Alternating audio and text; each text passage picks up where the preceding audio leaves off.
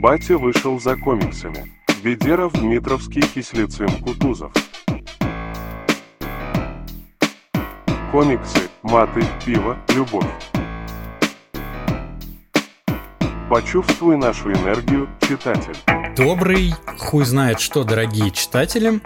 А, у нас новый выпуск подкаста «Батя вышел за комиксами», и он снова такой, немного необычный. Мы в последнее время, видимо, блядь, у нас такая травма после марафона Бендиса, что нам не очень хочется возвращаться прям а, какую-то около комиксную тематику. А, мы уже записали про рестлинг, записали интервью со Степой Шмытинским, поговорили про экранизации комиксов и обсуждали дальнейшие планы, которые у нас есть. В общем, что, что имеем сказать, ребятки? А, мы планируем завершить наш подкаст, ну, по крайней мере, завершить его первый сезон, скажем так. В первом сезоне будет 13 выпусков. И мы немного с ребятами обсуждали темы, которые э, хотели бы еще поднять э, на просторах вот Яндекс Музыки и прочих сервисов, на которых мы находимся. И пацаны предложили вот такую штуку, что типа рассказать о нашей работе что, собственно, чем мы занимаемся, как мы трудимся с комиксами и со всем таким. А, почему, блядь, вы вообще нас слушаете? И вот вообще кодовое название нашего подкаста, этого выпуска, это «Да кто вы, блядь, вообще такие?» а, И почему, как мы здесь оказались все вместе, и почему так долго и муторно распрягаем про комиксы и остальную поп-культуру и все вот такое.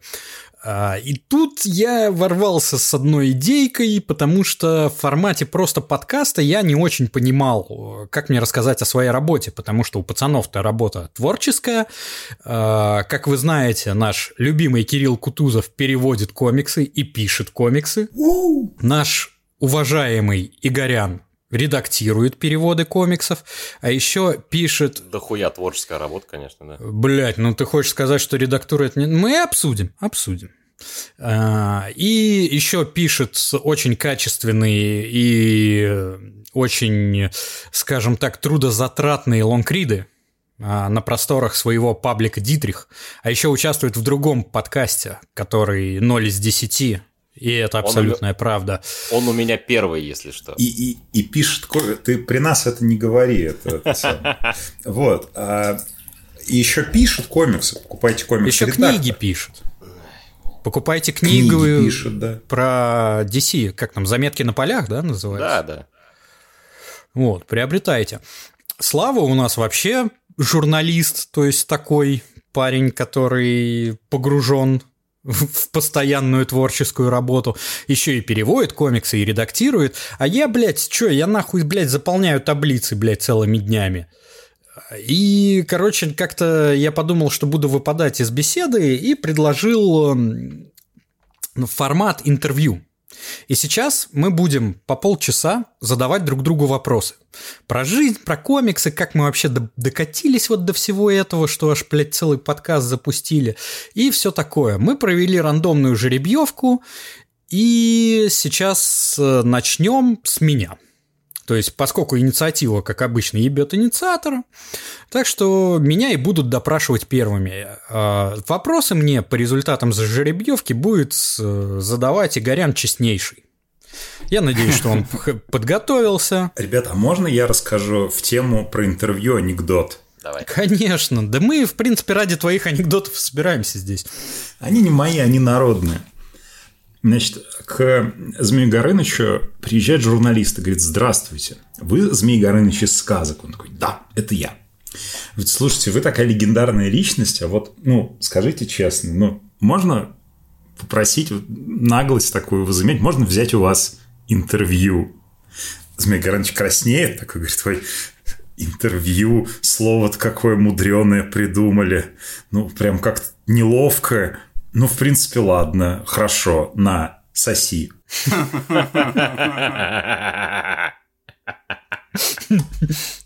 Но я надеюсь, что у нас несколько по-другому пройдет запись. Ну, мы же не в одной студии записываем. Да, в конце же концов, будет трудно, блядь. Ну, Игорян, если сильно попросишь, дикпик скину. Тебе вряд ли понравится, блядь. Ну, слушай, Роман, не скажем так, ни- ни- ничего впечатляющего там нет. Он DC-бой, ему нужно это, Дик Грейсон пики скидывать. мне жопы нужно фоткать, да. Дик Грейсон пики точеные. Э, Да, Дегрейсон пики это фотки из жопы должны быть. Давайте тогда еще Я думал, ты скажешь, он DC-бой, ему дикпик зайдет как раз. Это поклонникам Человека-паука, да. А еще одна шутка. Как-то раз мой друг и коллега Максим Усенко спросил меня, как будет называться комикс, в котором Джонатан Кент, то есть сын Супермена, стал бы сотрудником полиции Метрополиса. Знаете как? Нет. Сегодня Кент, а завтра мент. Смешно.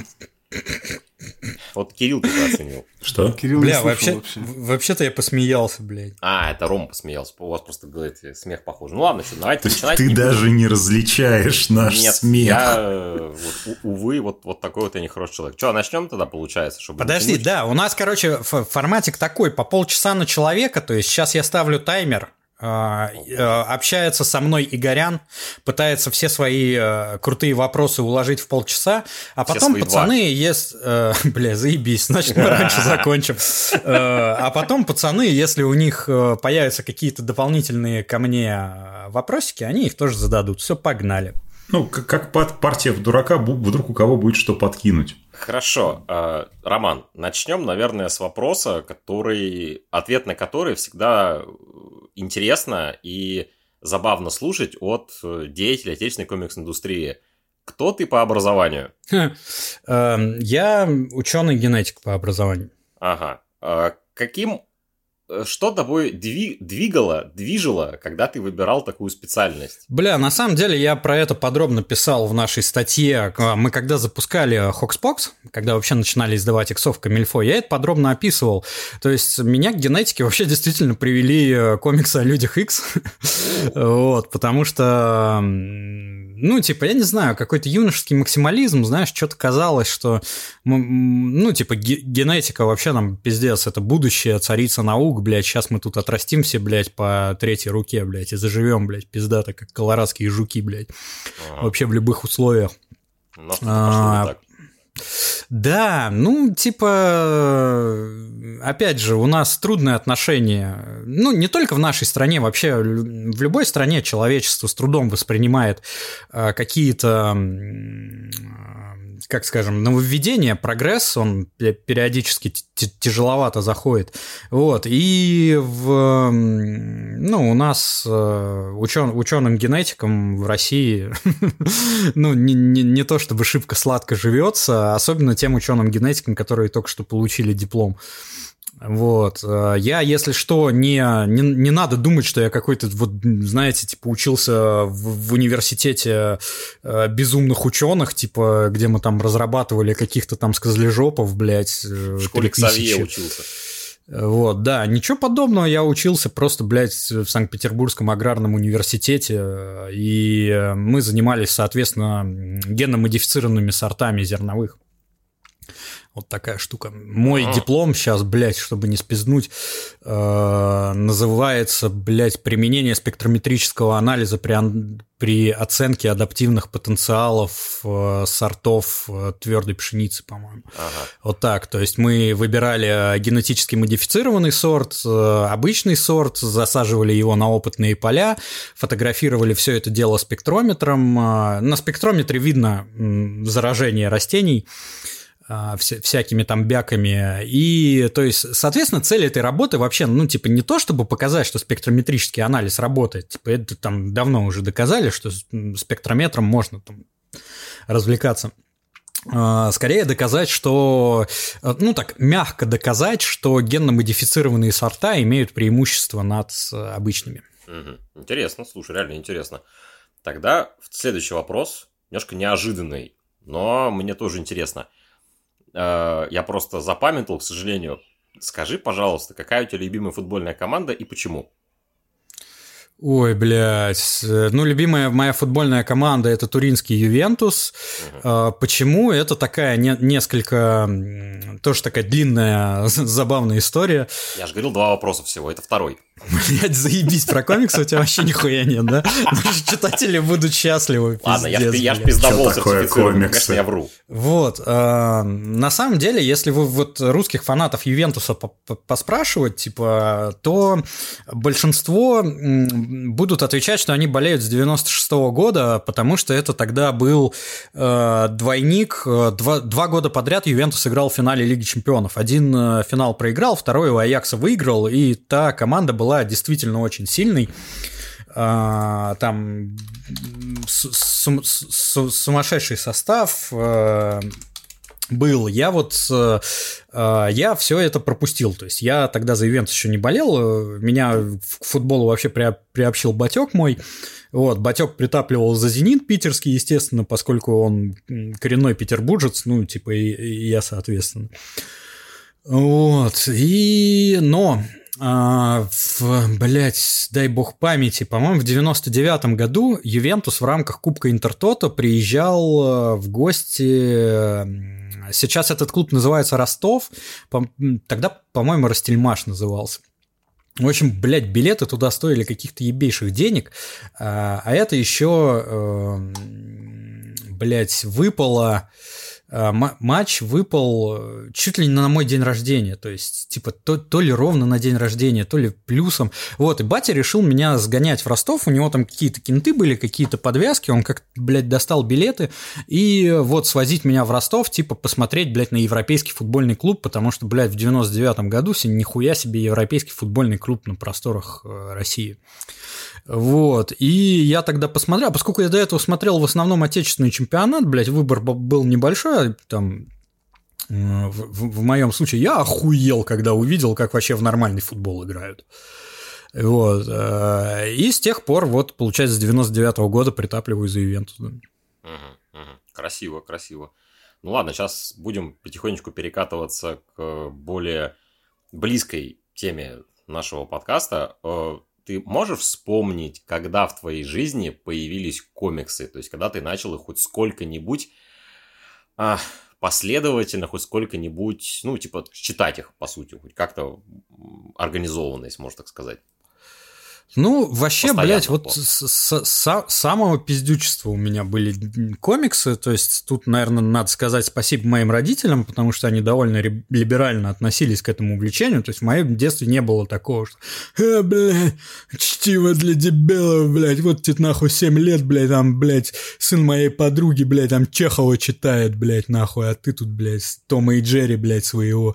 Не, у меня такой хуйни не было, плюс у меня батек, у него с э, э, его там какими-то товарищами э, была контора по грузоперевозкам, ну, типа, ну, это 90-е были, то есть э, контора там, конечно, громко сказано, то есть они там брались за какие-то грузоперевозки, возили сами, то есть какая-то такая артель, короче, была там. Вот, и батя там, ну, ну, не сильно за границу, конечно, он там двигался, но там Финляндия, там Прибалтика, э, Турция, вот та- такие страны были, то есть привозил там не- некоторый объем гостинцев, то есть среди которых были и комиксы. То есть у меня был э, не только доступ к тому, что там в 90-е э, издавалось на отечественном рынке, хотя э, к этому тоже был доступ. Я вот точно помню, что вот были Звездные войны комиксы, Prime Еврознак, э, такое издательство, может, какие-то совсем вот деды, как я, кто нас слушает, вспомнят, они там Звездные войны выпускали. А, Вот у меня были эти Звездные войны, потом у меня была комикс-адаптация Бэтмен навсегда.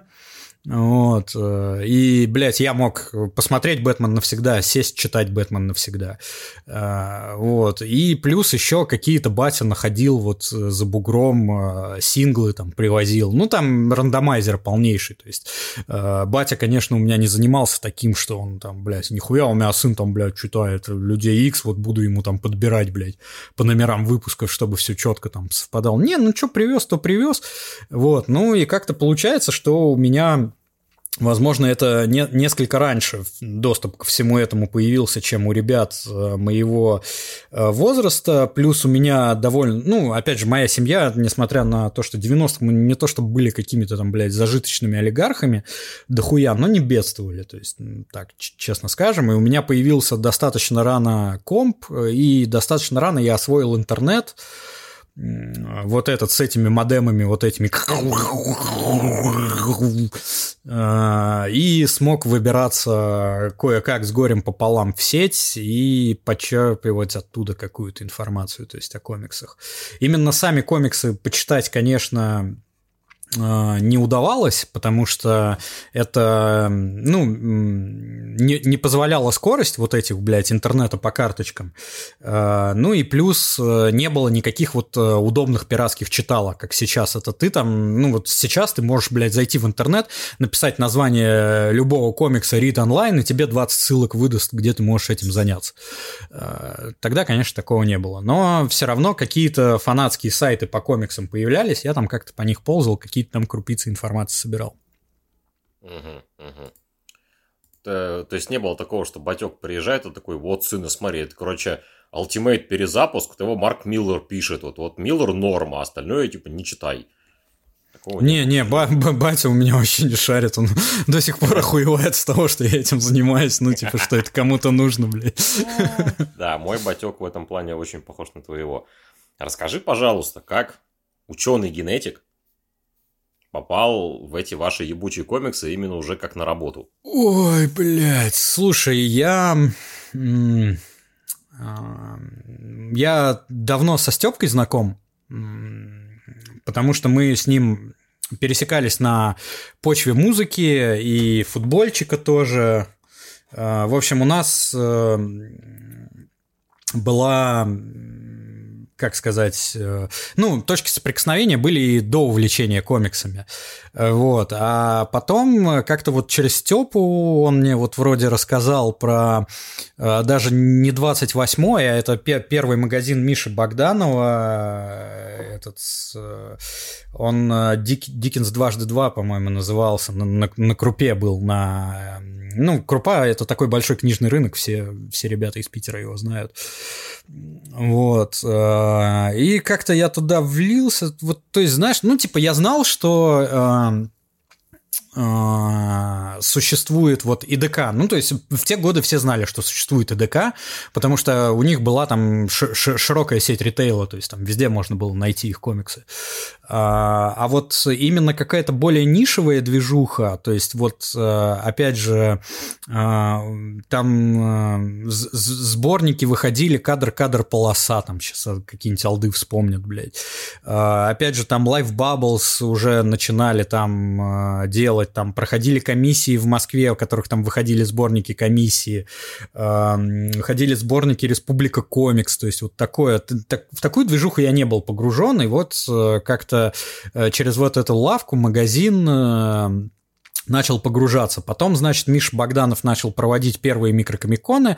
Э, я стал на них ходить, потому что мне охуенно вкатывала атмосфера, вот знаешь, этой тусовки, э, где можно и про комиксы попиздеть, и пивка еще попить, потому что микрокомиконы, они, э, как правило, проходили в барах. Первый, если я не ошибаюсь, прошел в баре Дюны, тоже такое легендарное питерское место на Лиговском 50. Это, ну, как бы вот Думскую, Питерскую, наверное, все знают, да, это там самая такая злачная барная улица. Типа есть Рубинштейна, которая там поприличней, Белинского, там все такие. А есть вот такой барный кластер на Лиговском 50. Это бывшие э, блять, бывшие, по-моему, склады железнодорожные. А, и среди них вот открыто тоже там десятки баров, э, и один из них это вот легендарные дюны, которые дюны, они потому что э, там э, так, такое двор такой песочком сделан, то есть такое настроение пляжа, короче, должны задавать. Вот, и первый, если не ошибаюсь, я могу ошибаться, по-моему, первый проходил там, и я вот дико кайфанул с этого. Вот, и я как-то постепенно начал общаться с Виталиком а, Терлецким, то есть оказалось, мы на одном районе живем, там недалеко друг от друга, то есть как-то там а, то, то, тоже там встречались, что-то общались. А, потом, ну, с, Мишей, с ребятами я так постепенно на фестивалях, то есть там а, с «Привет-привет» мы там переходили к, к обсуждению каких-то вещей, и как-то уже получалось, что я там вот на, на фестах их там с, с, с какими-то мелочами по работе там и помогал. То есть э, не, не, не то, чтобы я тогда думал, что я такой сейчас, блядь, я вот сейчас там пацанам коробки потаскаю, блядь, а они мне, они меня на работу возьмут. Хотя, кстати, действительно, один раз, э, по-моему, блядь, после Старкона в Линэкспо э, помогал э, таскать коробки пацанам и получил первый гонорар от Миши Богданова, он мне стакан водки налил тогда. Вот, такая тема была. Вот. Э, а потом, э, как раз, а, опять же, вот э, я такой рассказывал, что я такой весь пиздатый ученый генетик, студент, хуё моё. На самом деле меня отчисляли, блядь. Ну, это, наверное, у всех есть такая, такой момент, это как кризис второго курса, по-моему, называется. Когда ты переходишь на второй курс, и тебе кажется, что ты жизнь с чем-то не тем связал. Вот. Э, и, короче, меня отчислили, я что-то какое-то время поваландался, поваландался, э, немного повзрослел и восстановился уже на заочное отделение. На заочном отделении э, без проблем закончил, потому что на тот момент я уже понимал, что мне это, ну, действительно интересно. То есть я на парах не штаны просиживал, а что-то там действительно выносил из всего этого действия. Вот, более или менее. Вот, и я как раз э, получал диплом, э, блядь, чтобы не спизнуть, это год был, по-моему, 2014 или что-то такое, э, где-то так. Вот, и я только получаю диплом, такой думаю, блядь, ну все, я дипломированный специалист, надо бы, блядь, наверное, чем-то, блядь, заняться, блядь, найти какую-то супер постоянную работу. И буквально, блядь, в этот же вечер, когда я проснулся с этой мыслью, мне пишет Миша, говорит, слушай, у нас тут, блядь, ищем еще одного человека, не хочешь к нам попробовать? Вот, мы встретились, обсудили, и так я стал работать вот в, сначала в 28-м просто э, помогать пацанам по магазину, а потом как-то закрутилось, закрутилось, добавлялись, добавлялись обязанности, и в итоге я перешел из э, 28-го я вот сейчас практически не имею никакого отношения к магазину, то есть максимум, что я там Лехе Шпаковскому типа скидываю э, варианты обложек, которые можно выбрать для наших релизов, типа для магазина. Вот, а так, в принципе, больше не, особо ничем не занимаюсь по этому направлению. Но перешел в издательство, то есть там э, сначала брал просто какие-то там штуки на редактуру, на которые там либо у Виталика и у остальных ребят не хватало времени, а, либо, ну, я не знаю, вообще так плотно, по-моему, я со Звездных войн начал, потому что там Звездные войны такой один из моих любимых тайтлов. Вот, по-моему, я плотно начал со Звездных войн заниматься редактурой, а потом вот э, Виталий э, решил на вольные хлеба уйти, заняться своим сольным творчеством, а не работой на дядю, и предложил мне занять э, место, собственно, своего главного редактора. То есть и ты, получается, таким образом от таскания коробок за стакан водки перешел к заполнению драчевных табличек в Excel. Да, да, выходит так. Угу. Неплохо, неплохо, неплохо.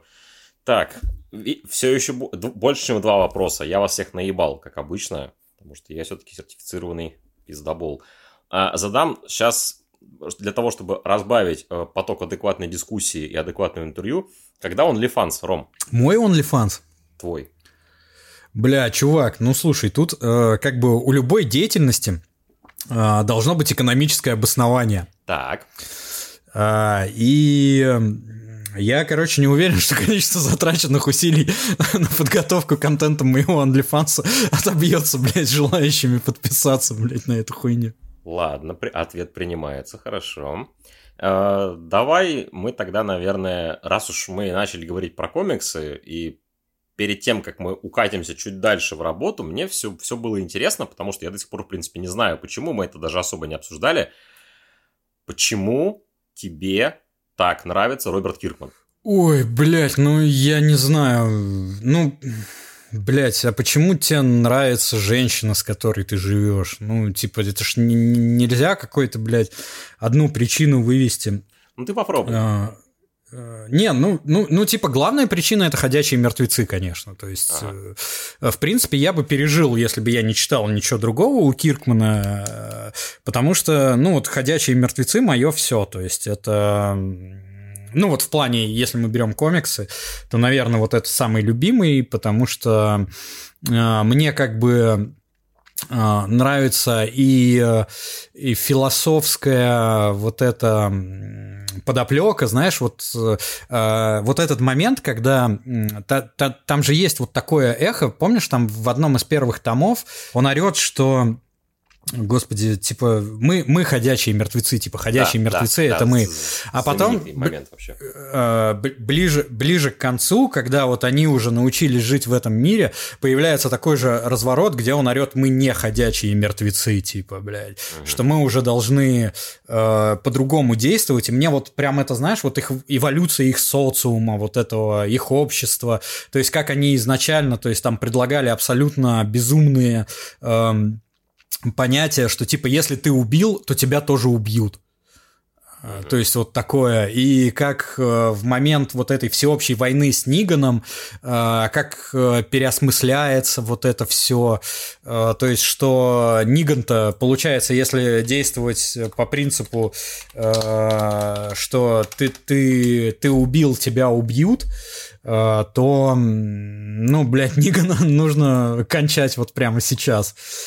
А потом все понимаю, что общество так не работает, короче, вот эм, все такое. Мне, мне нравится рисунок, мне очень нравится сюжетная аритмия. То есть, э, по большому счету, мы все фанаты сюжетной аритмии. То есть, наверное, трудно найти человека, да, который не любит «Властелин колец» как э, книгу. А «Властелин колец» — это идеальный пример сюжетной аритмии, да, то есть, что типа э, Шир, потом, значит, э, поездка до Ривенделла, типа, с, э, с напрягом, потом э, время у Элронда без напряга, потом море, потом Лориен без напряга, и, короче, вот так, ну, типа, тебе не дают отдохнуть, ну, вернее, дают отдохнуть, как бы почувствовать какую-то умиротворение и безопасность, а потом бросают снова в гущу событий, и вот э, в «Ходячих мертвецах» это просто супер, типа, сделано. А, потом, значит, э, что еще, блять, вылетело из головы, я вот придумывал причины, а, э, Многие хуесосят рисунок Адларда, потому что первый том рисовал Тони Мур, да, по-моему, зовут чувака. Вот, и он отказался работать э, на постоянке, ну, то есть, что он сказал, что он не сможет вот такой ongoing, который непонятно когда закончится, выдавать стабильно раз в месяц, он не хочет. А Адлард и Киркман вот, блядь, стабильно раз в месяц, охуелен лет выдавали, мне еще это профессионализм подкупает. Вот. А, персонажи там очень яркие. Но я не знаю, ну, ну, типа, мне, мне кажется, в «Ходячих мертвецах» хорошо все. Ну, типа, там местами отличный юмор, э, местами жуткая драма.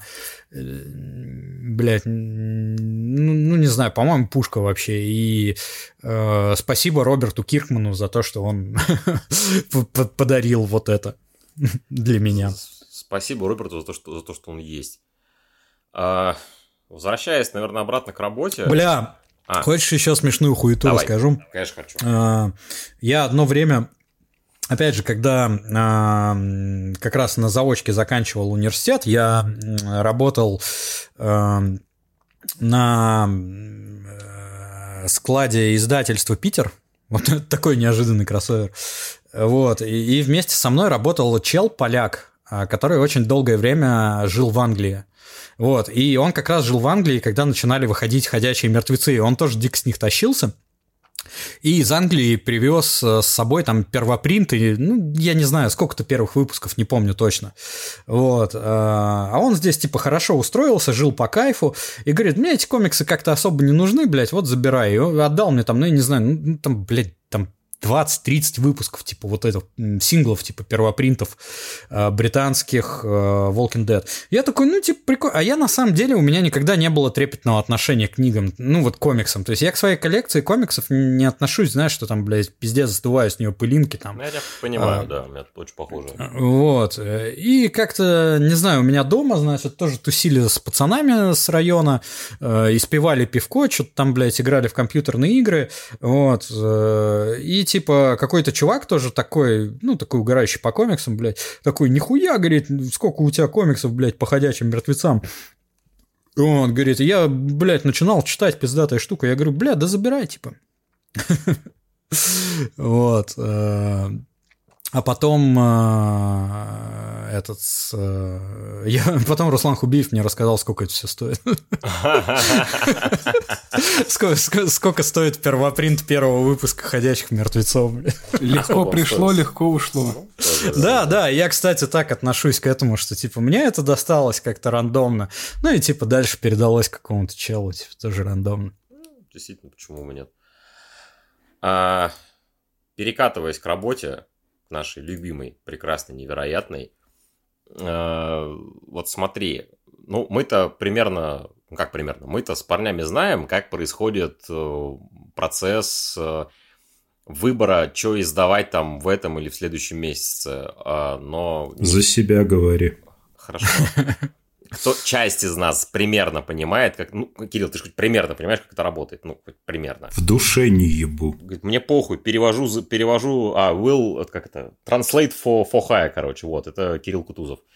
И write for hire, все на свете. Ром, скажи, пожалуйста, а ты можешь вспомнить лицензию, которую ты предложил издать, которую в итоге издали, которой ты гордишься больше всего? Что это вышло на русском языке, в том числе и благодаря твоему активному участию. Ой, слушай, я на самом деле мало что предлагаю. Ну вот, э, я скорее как э, такой хаб, э, в который вот все наши ребята присылают идеи, э, а, а я их фильтрую. Вот я даже, блядь, вот ты так сказала, я даже не могу сейчас вспомнить что-то, что вот я предложил издать. М, Блядь, я помню, я могу сказать, что я предложил Руслану Хубиеву издать дюжину, блядь. И теперь это, по-моему, самый провальный комикс Рамоны, блядь. Ну, что, что поделать? Вот, а в Камильфо, бля, я вот, честно, я даже так не припомню, что я такого...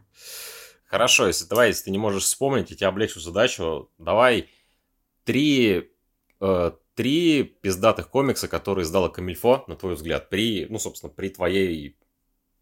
На твоем, когда ты был главредом уже. Вот А. Ходячие Тебе мертвецы первый компендиум, ходячие мертвецы Понятно. второй компендиум, Второй третий компендиум, компендиум и бонусом еще четвертый. Э, Да, хорошо. Да, И а принимается. вот Ниган. Да, и вот и Ниган еще. Да не, на самом, на, самом деле, ну, в, в первую очередь, конечно, ходячие мертвецы. Потом я очень горжусь э, Человеком-пауком, которого мы издаем, потому что, бля, пацаны, вот дождитесь, дождитесь, мы скоро, блядь, выложим обновленный порядок чтения Человека-паука, блядь.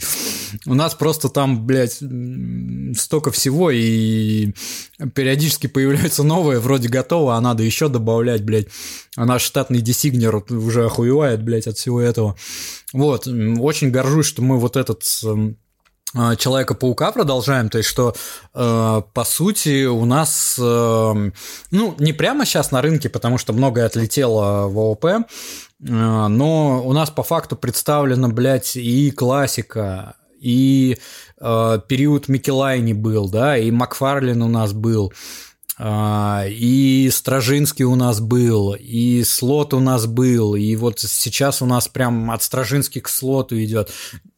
Не знаю, мне это кажется очень круто, что вот э, ребята, которые с нами давно, они могут просто, э, ну, как минимум, вот, блядь, с нами от Стражински до конца мирового уровня дойти, и вот прям единым повествованием, и мне кажется, это очень крутая штука. Вот, и... ну, подрублю немного фанбойства. э, Пусть будет «Горжусь звездными войнами», потому что как раз э, тут э, не далее, как сегодня, Саня Виноградов, это наш переводчик э, «Звездных войн», вот и всего с этим связанного, э, скидывал мне статистику, которую мы работали над «Звездными войнами», и, в общем, суммарно, если в пересчете на синглы у нас что-то 220 выпусков, типа, всех серий по «Звездным войнам» вышло, вот, э, не учитывая двух артбуков по «Мандалорцу» и книг Джеффри Брауна, которые, кстати, тоже очень прикольные. Э, Вот. Э, При этом я...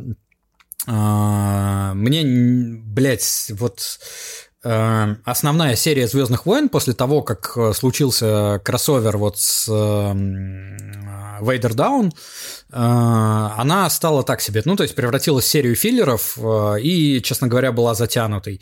Но вот Вейдеры, что первый нами выпущенный Кирана Гиллина, что второй Чарльза Соула, это, блядь, вообще пушки, мини-истории крутейшие, ну, вот мини-серии персонажей мы выпускали. А, вот эти недавние наши синглы, именно как альманах там про всяких героев, мне тоже очень понравилось. А, я, блядь, ну, типа, я честно понимаю, что это не какой-то золотой фонд комиксов, который там навсегда займет свое место. Но мне вот как фанбою Звездных войн, ну, я рад, что я руку к этому приложил. Ну, слушай, вполне себе исчерпывающий ответ. И опять же, есть, ну, вопрос же был, что лично тебе нравится. Мы же не говорим про то, что это высоколобое искусство, которое должно в анале истории остаться там пятое-десятое. Это нам нахуй не интересно. Мы про свое болото родимое своими этими Бэтменами, Звездными войнами и прочим, и прочим, и прочим. Фу, ну я даже не знаю, у меня, в принципе, вопросы закончились. Я хотел так разное позадавать, там, чуть это, чуть, чуть, чуть то, чуть то. Ты интересно поотвечал, я что-то новое даже про тебя узнал. Так что, парни, если вам есть что-то еще спросить у Романа, пока он Заебись. позволяет это сделать. И, и, Игорян четенько в полчаса уложился, 24 секунды отец, осталось. Отец, отец, батя, батя просто, отец, отец. Ну что, пацаны, е- е- есть вопросы? Так а чем занимается главный редактор? Блять, ну это административная должность, то есть управленческая. А, по факту. На самом деле я э, сам вычитываю комиксы, э, ну, по крайней мере, стараюсь этим заниматься, стараюсь более или менее качественно, хотя э, в последнее время от недостатка, э, собственно, времени э, не могу сказать, что я прям душу вкладываю в это. То есть э, раньше были, были какие-то э, штуки, как, которые я могу сказать, что я прям вот, блядь, надорвался, блядь, ну там редачил прям. С другой стороны, и качество переводов стало лучше. Вот. Реверанс в сторону Славы и Кирилла. Э, сейчас мне с текстами работать значительно проще, чем некоторое время назад.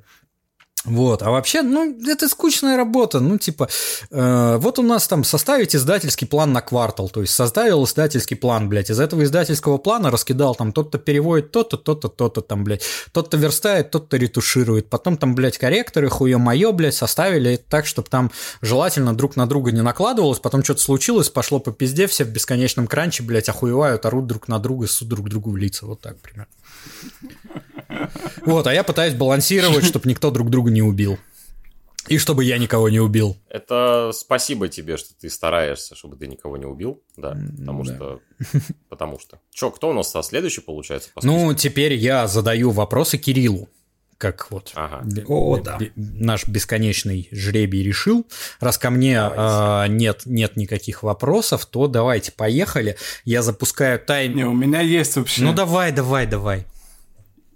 Твой самый запомнившийся косяк.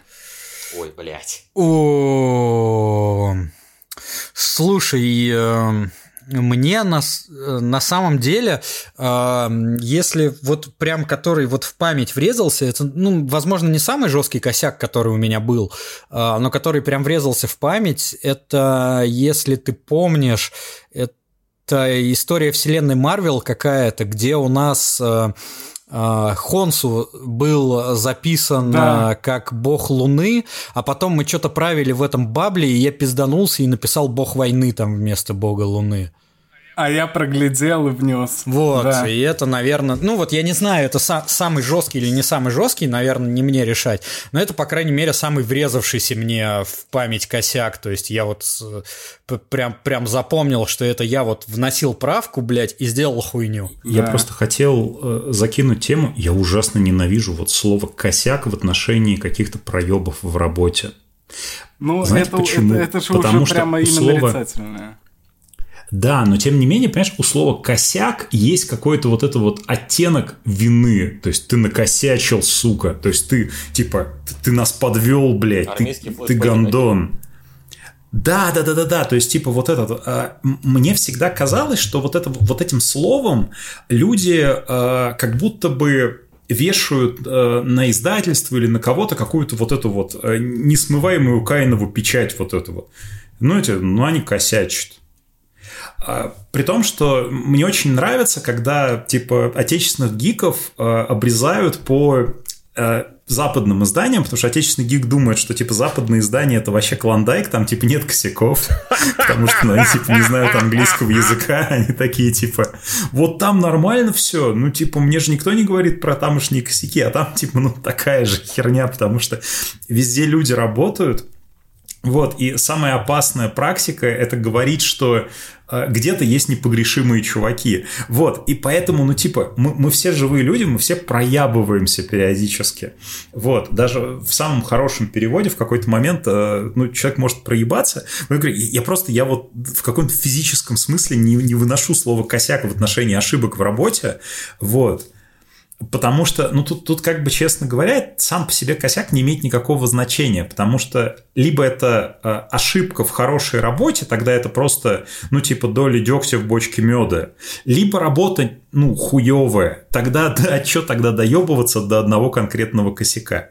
Вот.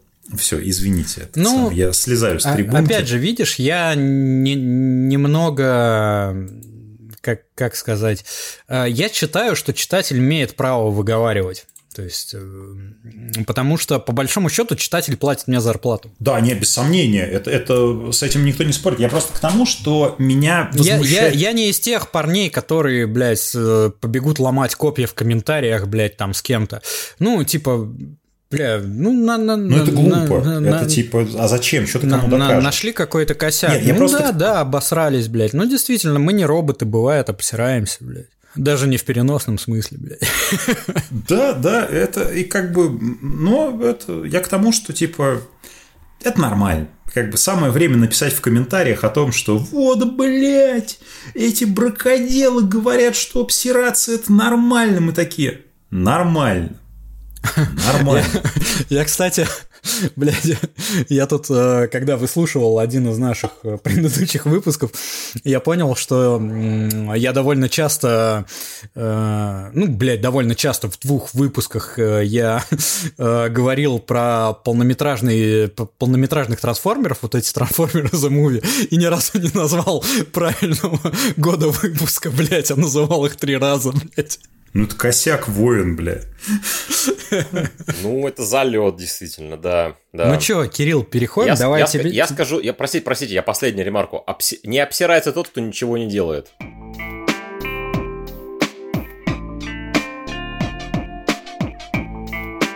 Ну ладно, начнем, значит, докапываться до Кирилла Кутузова. Запускаю секундомер, 30 минут мои пошли. А, Кирилл, насколько я знаю, ты понаехавший. Ты, значит, Абсолютно. у нас э, из э, славного города Ковров. Блять, опять истории про да, Ковров, да. твою мать. А, Ковров это... Куда вы, блядь, не денетесь? Это город, который у нас э, знаменит э, оружейными производствами, да, если я не ошибаюсь. В том числе, да, да. А, вот. Э, ты... Э, если я правильно высчитал, исходя из информации, полученной во время наших подкастов, а, ты у нас 92-го года рождения, 91-го. 91-го. Да. А, то есть ставим отметочку примерно 7 лет, когда а, в среднем дети начинают как-то более или менее интересоваться осо- осознанно поп-культурой. Так вот, бегаешь ты такой, значит, в майке и треничках по Коврову, и как так вышло, что комиксы причем э, комиксы, не которые э, принято связывать у нас вот с детством, то есть вот этот э, ИДКшный период, или как у меня э, вот всякие там Prime Еврознак и прочие э, совсем олдскульные издательства, а комиксы классические. Как так вышло? Слушай, да не, на самом деле классические комиксы появились вместе с интернетом по понятным причинам, потому что до хер ты где достанешь до этого. А мои первые комиксы – это арчевские черепашки. А меня именно, я, я именно из-за этого очень с большим негодованием всегда отношусь к вот этим вот гекам, которым все надо с первого выпуска, они ничего не могут вот додумать. Вот, им нужно обязательно знать всю процессию, потому что у меня, короче, появился первый выпуск, в котором черепашки возвращались с э, пенькового астероида. я вообще нихуя не вдуплял. У меня, типа, был один сингл. Мне, типа, ни, ни до не покупали, ни после не покупали. Это все, что у меня было. Там, типа, черепашки были в странных костюмах. Они сражались со злодеями, которых я не видел в мультике. И, типа, но, но при этом я дико кайфовал. Вот. У меня от э, всех черепашек был, вот, короче, вот этот комикс и, типа, упаковка от сока который мне один раз купили с черепашками, я ее хранил. Ну, типа, я воду из нее пил, каким-то образом наливал в нее воду и пил, потому что, ну, казалось, что, типа, черепахи на картонной коробке дают плюс сколько-то к крутости. Вот. А, у меня был комикс про, а, господи, по-моему, Добрыню Никитича очень странный, с вот баблами стилизованными под э, куски пергамента. Вот. Я, я когда-то находил, что это было за издание, но сейчас уже не помню. Вот. И в какой-то момент, ну, просто, да комиксы круто, потому что э, в какой-то момент ты понимал, что вот эти супергерои, которых ты видишь в мультиках, это персонажи комиксов, и когда ты видишь комиксы, ты обязательно, они привлекают твое внимание всегда. Вот. А со временем, поскольку, ну, типа, я всегда был такой, типа, я рос в довольно литературоцентричной вот этой культуре, э, меня всегда там мои родные приучали к тому, что вот книжки, литература – это очень важно. А я всегда понимал, ну, то есть для меня никогда не было вопроса, что вот комикс – это тоже часть такого литературного наследия, это как бы э, синтетическое искусство. И когда я уже будучи там человеком, который интересовался там литературой, литературоведением, добрался до комиксов, я такой, о, у меня типа в голове есть целый инструментарий, чтобы это препарировать, как же, блядь, это интересно.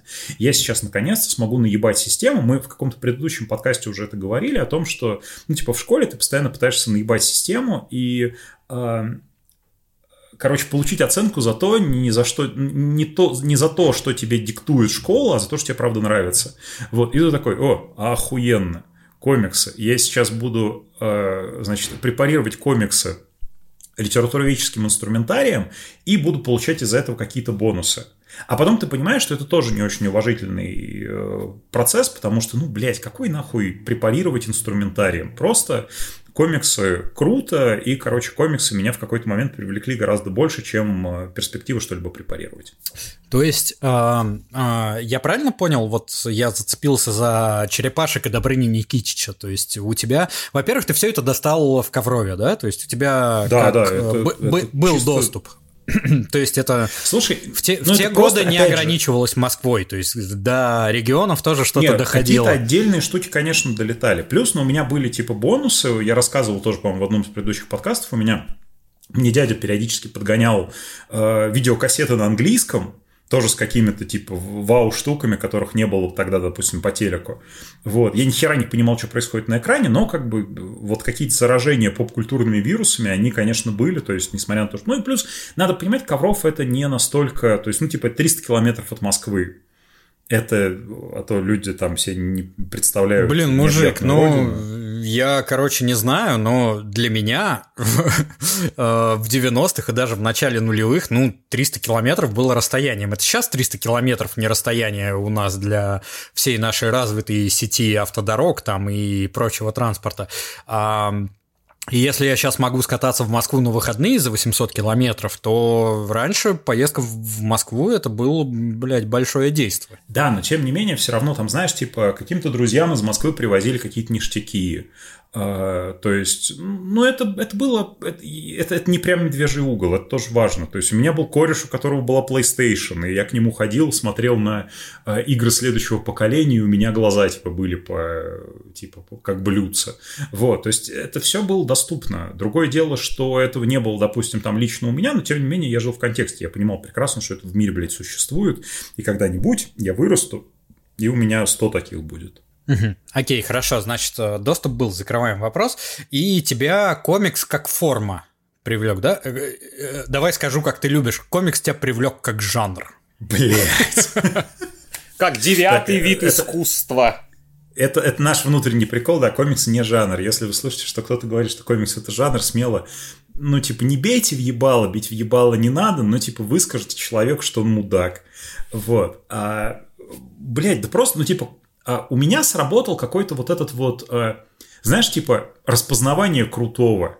Но ты вот, вот ты когда видишь, типа, Бибопа и Рокстеди, ты даже не знаешь, кто это, но ты понимаешь, что они крутые, правильно? Когда слышишь вот, Биба вот. Рокстеди, тоже понимаешь, что это круто. Тоже понимаешь, что это круто, да. Когда ты видишь Дарта Вейдера, ты понимаешь, что ты пропал. Но типа, и вот, вот эта история, потому что когда я увидел вот комиксы, как саму вот эту вот, вот череда картинок, где рассказывается история, я такой, бля, это охуенно. Вот. Понятно, что когда я увидел комиксы, у меня не было мысли, что я, типа, я свяжу с этим жизнь. Я скорее э, всю жизнь там, типа, ну, опять же, там, с тех времен, когда я более-менее начал думать о том, что будет в будущем, я скорее думал, что я буду, ну, просто абстрактно писателем, там, режиссером. То есть я буду создавать э, то, что, то, чем я восхищен. То есть, типа, я понимал, что из меня вряд ли выйдет музыкант, потому что я ни хера не умею ни на чем играть. Вот. Э, во всех музыкальных проектах, в которых я принимал участие, я типа или изображал, что я пою, или писал тексты. Вот. Ну, типа, я, я понимал, что я буду либо вот сценаристом, режиссером, писателем. Э, и тогда казалось, что, ну, типа, комиксы, они только на Западе, и э, типа, а в России комиксы это только Ника Богданова, типа, в классном журнале. Вот, и то это какая-то вот разовая акция. И, типа, я, понятное дело, что думал, что, ну, типа, вот вся моя весь мой вектор развития был в том, что я в какой-то момент стану писателем. Просто. Вот.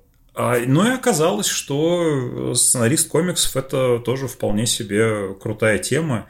Вот. И если сравнивать, там, допустим, вот я учился в литературном институте, мы что-то вот с моим другом и бывшим сокурсником, в том числе Лешей Волковым, другим сценаристом комиксов и другим переводчиком, недавно обсуждали, что типа, ну вот э, у нас есть несколько наших бывших сокурсников, которые оставили какой-то отпечаток э, в там, русской литературе на данный момент, там, в молодежной, то есть имена, которые, ну, худо-бедно на слуху.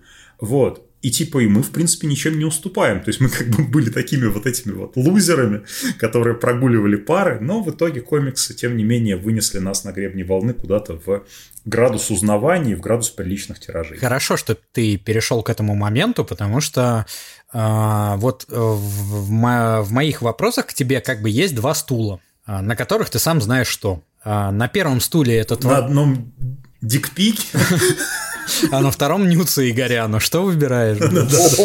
Что мамка отправить должна? Не, короче, на одном стуле твоя переводческая деятельность, на твоем, на другом твоя деятельность э, как сценариста. И давай начнем с переводческой. Как ты к этому относишься? Перевод для тебя это искусство или ремесло? Ты переводчик, который соавтор, ну, то есть есть такое мнение, что переводчик на другой язык, он становится соавтором. То есть, потому что он должен передать то, что написано в оригинале, но адаптировав под реалии того языка, на который он переводит. Или для тебя это ремесло, то есть похуй выдали какой-то этот кусок текста, ты его сделал, ты его сделал качественно, без проебов, но душу ты в это не вкладываешь. А для меня перевод это наебка, потому что я не переводчик, я писатель. Ну, типа, а, каждый раз, когда... Ну, Бися уволен, бля. Да, да, да, именно так. А, нет, ну, короче, фишка в том, что часто, когда тебя спрашивают про то, как, типа, там, вот, вы переводчик, для меня всегда, типа, иностранные языки были какой-то пиздец странной херней. Я в школе ни хера не врубался, я к репетитору по английскому ходил, никуда не всасывал.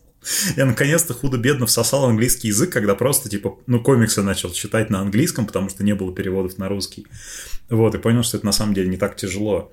А я всегда к э, переводу относился как к такой э, затянувшимся, ну, реально затянувшемуся на ебалу.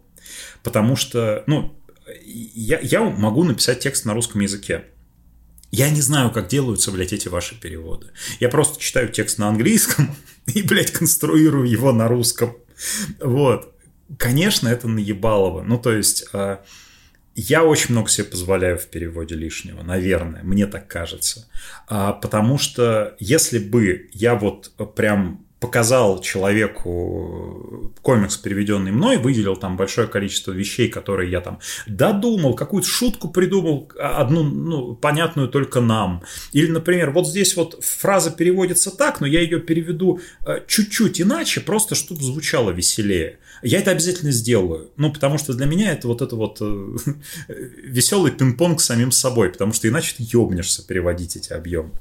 Вот. А, поэтому для меня вот это, это наебка. Потому что для меня перевод – это прочитать текст на английском, потом написать его на русском, это по памяти фактически. Ну, то есть, это ближе подход, как я понимаю, все-таки переводчик с автора. То есть, э, ты... Ну, да, да, конечно. Э, как э, бля, господи, недавно, опять же, штурмуя какие-то просторы ДТФ там или какого-то такого похожего сайта, я натолкнулся на комментарии, что, господи, ну почему же никто не может дать нам просто дословный перевод? Потому что пошли вы нахуй, потому что дословный перевод – это говнище.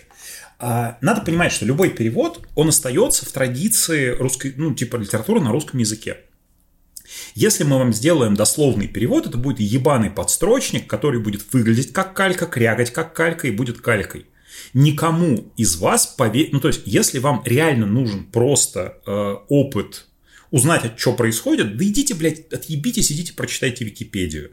Вот. Не насилуйте вы, пожалуйста, ни себя, ни комикс, потому что э, ты ответственен перед там, русским языком, ты ответственен перед русским читателем. Тебе нужно написать текст, который будет читаться как ну, текст на русском языке, а не просто какая-то ебатория, которая, ну, если ты прочитаешь и ты знаешь английский, то ты примерно восстановишь по хуевому русскому переводу, что было в оригинале. Вот мне такое не нравится. Мне нравятся игры, какие-то вот эти парирования, перекаты во время перевода, Хочется тебе что-то вставить? Да давай, ну типа без проблем.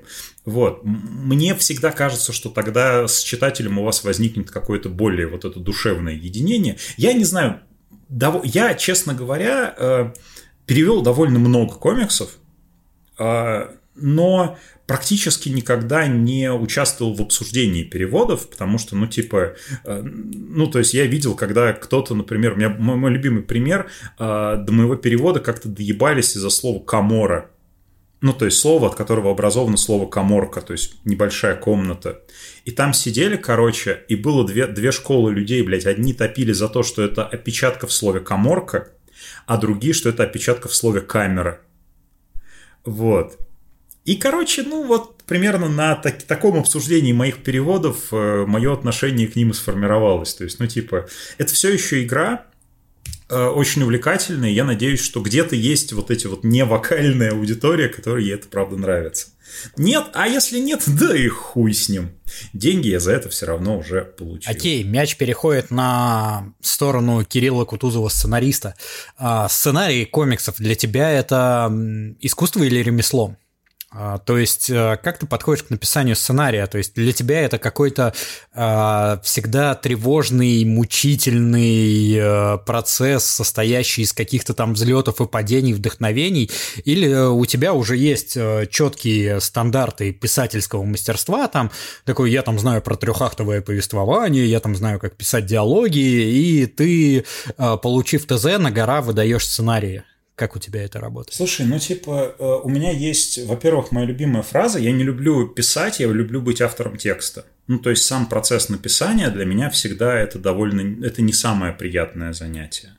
А ты садишься перед листом вот этим чистым, тебя начинает это напрягать. В какой-то момент ты входишь в этот, ловишь грув, э, ты начинаешь писать по кайфу, вот. А потом это заканчивается. Но, тем не менее, вначале это всегда тяжело. А что касается ремесла или искусства, ну, типа, очень трудно себя обмануть, и поэтому мне-то, как правило, себя приходится именно одергивать, когда ты пишешь какой-нибудь коммерческий проект, в, который, ну, в котором от тебя не нужно искусство. А ты работаешь абсолютно какой-то нейросетевой вот этой вот фигней, то есть, ну, типа, тебя наняли на какой-то коммерческий проект, тебе сказали, тебе не нужно творчество, чувак, просто напиши нам вот это. И ты такой пишешь, пишешь, пишешь, а ну ты не можешь стать нейросетью, ты все равно там какие-то свои приколы туда засовываешь. А для меня, возможно, ну, типа, когда я пишу сценарий, меня все равно проскальзывает вот эта вот искра того, типа, бля, я пишу сценарий, типа, за который мне заплатят деньги. Это невозможное счастье. Я обязательно вот, ну, типа, я как-то а, весь э, собираюсь, начинаю туда бухать вот все лучшее, что я, на, что я на данный момент способен.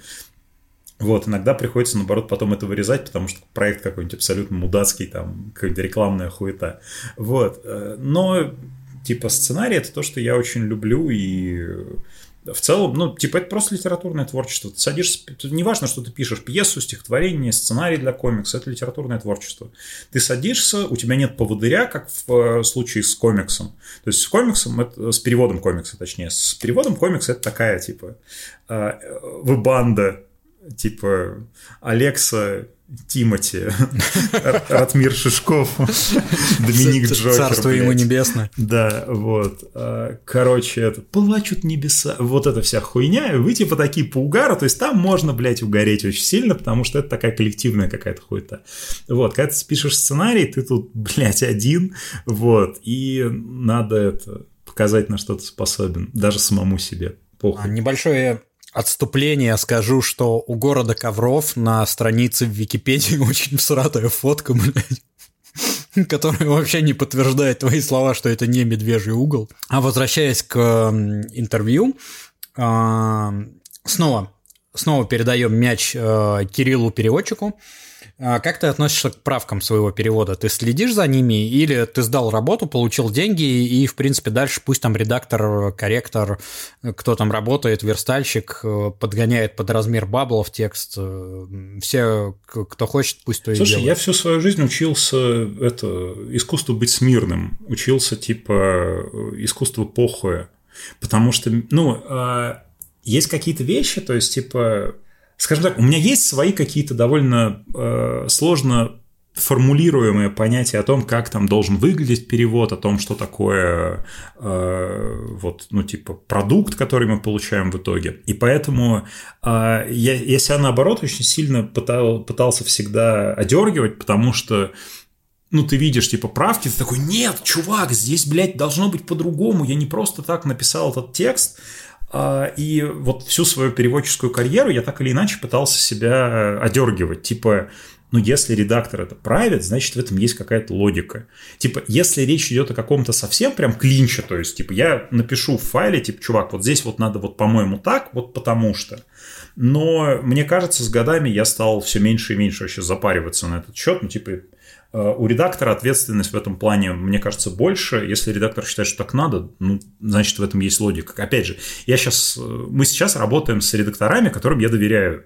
Ну, типа, если, блядь, мне Игорян присылает правки, я, типа, думаю, что, скорее всего, эти правки, ну, блядь, не просто от балды сделаны. Вот.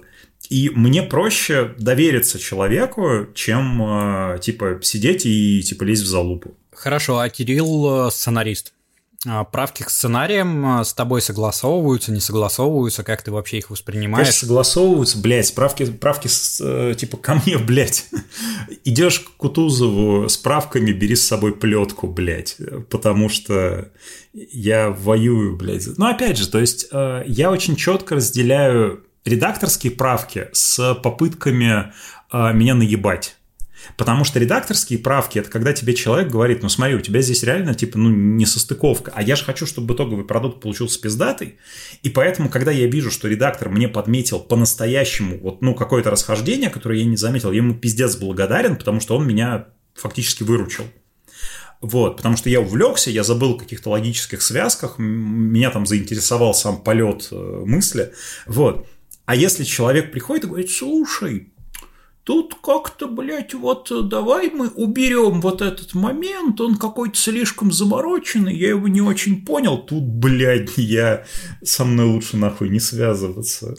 У меня начинаются все эти, вот эта картинка, блядь, с э, Стивеном Фраем, начнем с того, что ты пиздоглазая мудила.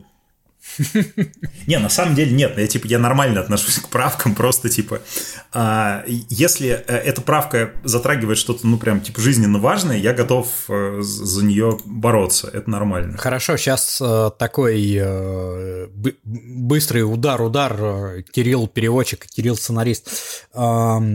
Переводы для тебя это фан или работа? Слушай, типа это это работа, но это работа, которую я она выматывающая. Я, честно, я, я скажу сразу, что я типа не очень люблю переводить механически.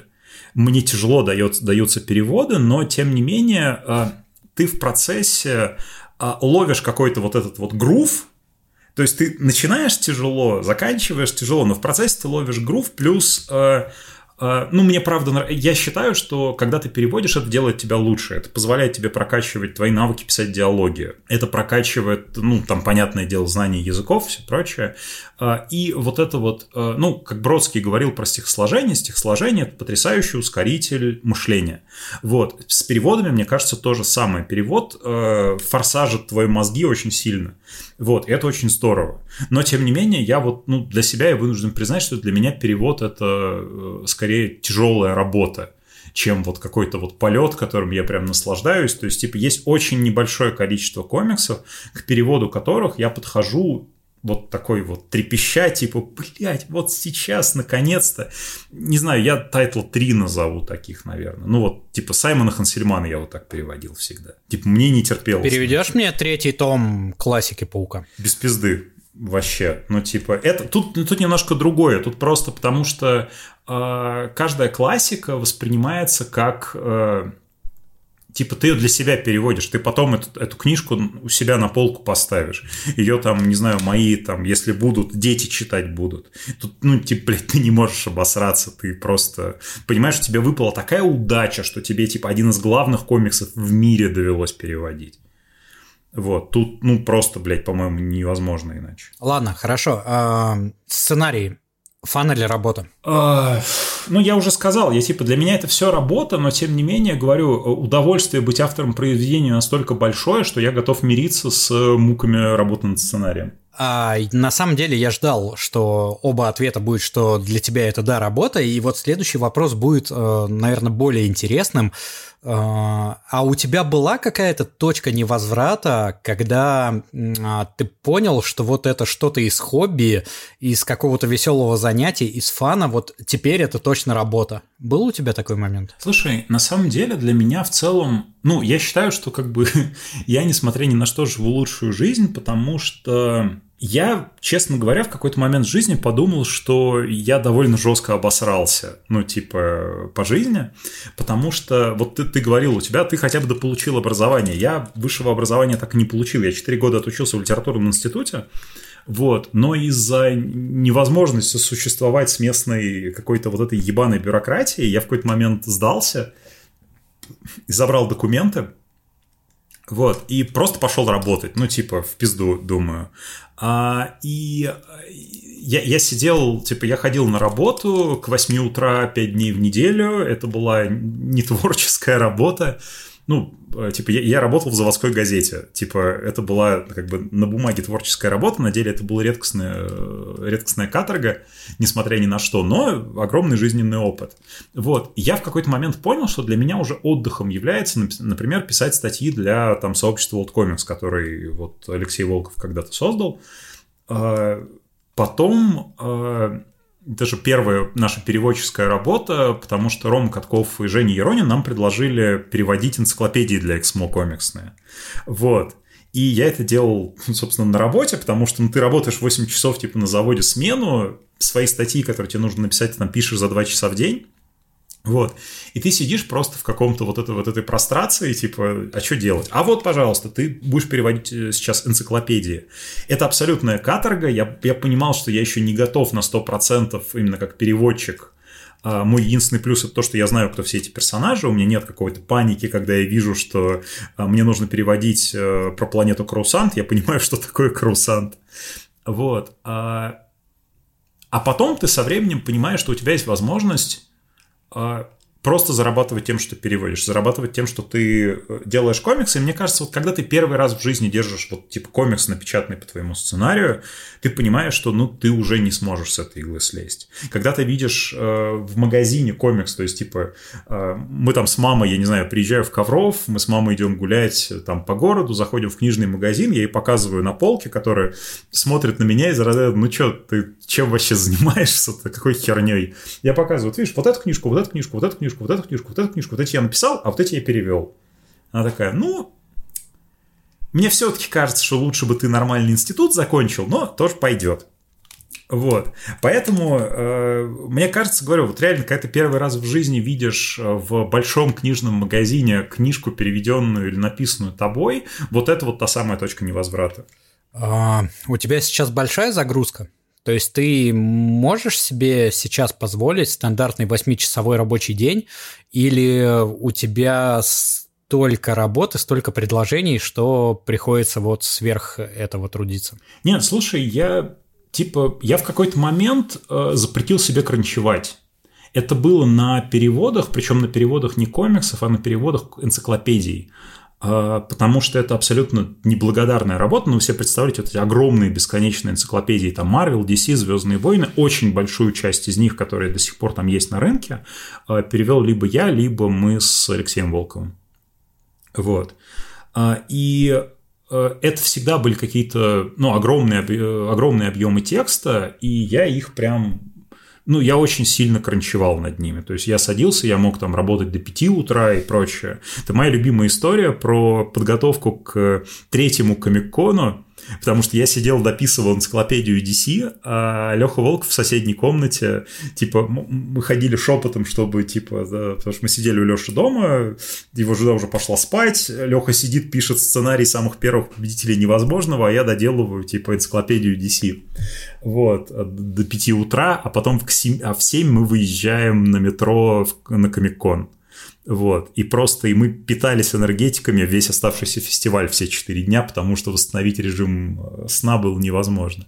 Вот. А если в какой-то момент запретил кранчевать, я работаю довольно стандартно, но тем не менее работаю. То есть иногда приходится подзасиживаться, но опять же это потому, что я там где-то проебался и решил, что вот сегодня я э, поиграю в Моровент чуть дольше, чем положено.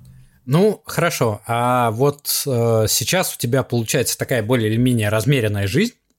Э, если бы тебе сейчас просто на электронную почту упало письмо, э, что кто-то из большой двойки тебе предлагает написать мини-серию, но сдавать надо ее вчера.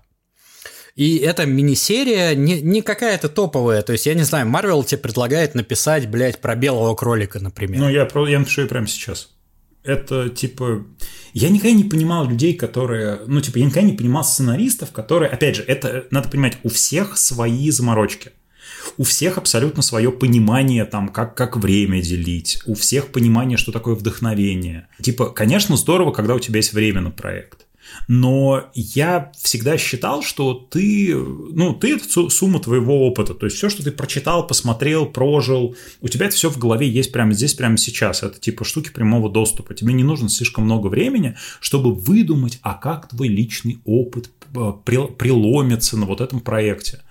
Да, клево, если есть время на подумать, может, какие-то классные идеи придут со временем. Но если нужно написать прямо здесь, прямо сейчас, садишься и пишешь прямо здесь, прямо сейчас. Почему бы нет? Сам по себе сценарий комикса именно механически пишется недолго. Это не очень много текста.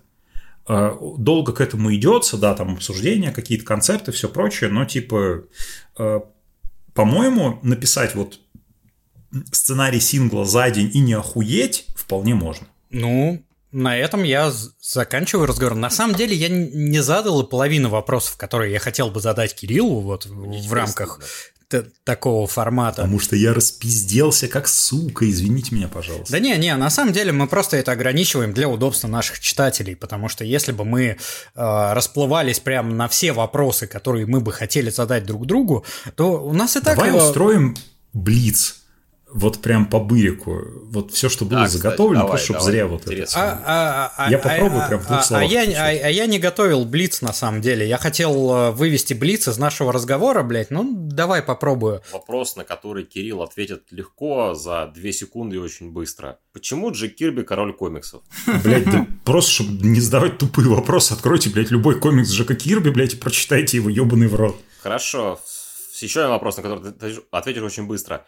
А Человек-паук, Дитка или лучший комикс про паука или нет? А, слушай, ну типа это главный комикс про паука. Я лучший это очень субъективная хуйня. Я, я никогда не любил все эти приколы про, блядь, вот это лучший, вот это нет, это, блядь, каждый сам решает, но главный. Все, все. Ну, смотри, молодец какой. Окей, ладно, вот э, к тебе приходят чуваки э, из Марвел, э, чтобы написать мини-серию. Про каких персонажей, вот персонажи твоей мечты, про которых ты хотел бы написать э, 4 выпуска? Большая двойка, DC Marvel. Фух, Блять, как себе вопрос, жестко. Блин. Нет, слушай, я бы э, этот самый, типа, Марвел это у нас Звездные войны, Согереру мне дайте, пожалуйста. Вот так вот, блядь. ну ладно, хорошо, хорошо. Ну просто, понимаешь, условно говоря, типа, я, я прекрасно понимаю, что из моих любимых персонажей, блядь, Железного Человека, там, Магнета и прочее, типа, если, если говорить именно про супергеройку, короче, Дезлер, вот. Ослепительная. И да, да, да. А если у DC э, это самое, ну, типа, я попробую вернуть вайп э, самый первый, типа, самых первых комиксов Джона Константину. Потому что мне до сих пор кажется, что, типа, вот, блядь, первые 40 выпусков Hellblazer это недостижимая величина, вот, а все, что потом делали, это все идет куда-то не туда. А, ладно, лучший э, металл-боевик в истории. Прям типа вот, вот песня, которая... Ну вот да, да, вот прям боевичок. Кишки, блядь, прям боевичок. Сейчас, слушай, сука, это прям... А, слушай, а, будет так. Judas Priest, Between the Hammer and the Anvil с альбомом Painkiller. Заебись, а баллада? А, Tears of a Dragon, Брюс Диккенсон. Заебись. Без вопросов Все вообще. принято. Есть еще вопросы для Блица? Видимо, закончились, да? Не, ну я парочку задал, я типа норму выполнил свою. Я тоже парочку задал. Все прекрасно. Давайте так, Слав, Слав есть что спросить Кирилла? Нет, я все услышал. Ну все, тогда хотел. переходим, получается, к тебе. Славик. А, то есть я попал в интересные вопросы, да? да? Ну, ты, ну вообще, да, ну, знаешь, супер. как бы Кирюха очень исчерпывающе отвечал, просто я Кирилл знаю так давно, что я уже это все знаю, поэтому Нет, даже не у, меня, у меня есть вопросы, которые через так строчку. Задай. Твой самый сложный проект? А, самый сложный проект, блять, вот здесь. А, слушай, суперстранные герои. Да ну. А, потому странного? что там огромное количество сопроводиловки. А. Там же на каждый этот самый статья целая. Я прям помню, как я в прямом смысле слова это потел, когда их переводил, потому что я сидел в комнате на солнечную сторону, это уже была весна, было очень жарко. Я прям принципиально было, пока я типа дневную норму не выполню, я из комнаты не выйду. Вот, поэтому я прям запотевал над проектом, было жестко. И второй такой проект, короче, была однажды такая хуйня, я переводил же все колонки писем для Omnibus э, э, Deadpool Cable. То есть, короче, прикиньте, Точно. вы типа, ну то есть обычно, когда ты переводишь э, комикс, ты переводишь книжку целиком, и вот этот какой-то кусок с большим количеством текста, там типа интервью, какие-то там статьи, они э, размываются вот этим вот, э, ну, основным, основными комиксами, которые ты переводишь. Вот. А меня попросили перевести для Омнибуса именно письма, и это типа ты переводишь 20 страниц текста мелким шрифтом. Вот там я охуел. Звучит, конечно, вот. да, круто. Угу. И мой козырный вопрос на сегодня. Твой самый запомнившийся косяк. Так он же ненавидит косяки, он сейчас ответит, что косяков у него нет. Нет, это Блядь, он уже нет. ответил. Слушай, э, у меня, короче, это, кстати, это было не с камильфо. Э, я один раз, я переводил комикс в ужасной запаре, э, и я фразу pretty useless, ну типа практически бесполезный, на автомате перевел как э, девчонка красивая, но в бою бесполезная. Вот. И это, и это, понимаешь, самое смешное, что это было абсолютно, это, блядь, подходило под, под ситуацию. Вот, но мне редактор тогда написал, типа, я понимаю, что ты торопился, я знаю, что ты знаешь, что это значит. И такой, да, блядь, я просто торопился, чувак. Блин, ну вот. Ну, был, был такой момент. Не, это просто к тому, что, говорю, блядь, на автомате ты любую хуету напишешь. Просто любую. Галимейшую. Именно для этого нужны редакторы. Редактор это типа это человек, который за тебя второй раз думает. Поэтому это ценнейшая хуйня. Цените редакторов, пожалуйста. Все, я свои два вопроса задал. Ну и заебись, получается, у нас Кирилл э, начинает допрашивать Славу.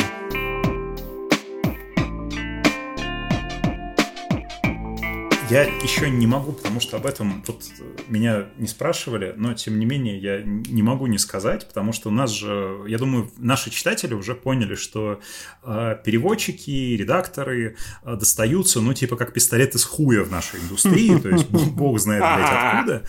Вот. И э, я сказал уже одну часть генезиса, потому что в какой-то момент э, Ром Катков и Женя Еронин нам с Волковым написали и сказали, ребят, не против ли вы перевести э, типа для нас энциклопедию, а, собственно, к комиксам нас же привлек Виталий Терлецкий, потому что э, в какой-то момент э, нас, опять же, с Волковым попросили перевести «Черный молот» и классику Марвел, вот. А потом в какой-то момент э, моя, мое сольное переводческое путешествие началось именно со второй книги Саймона. Вот.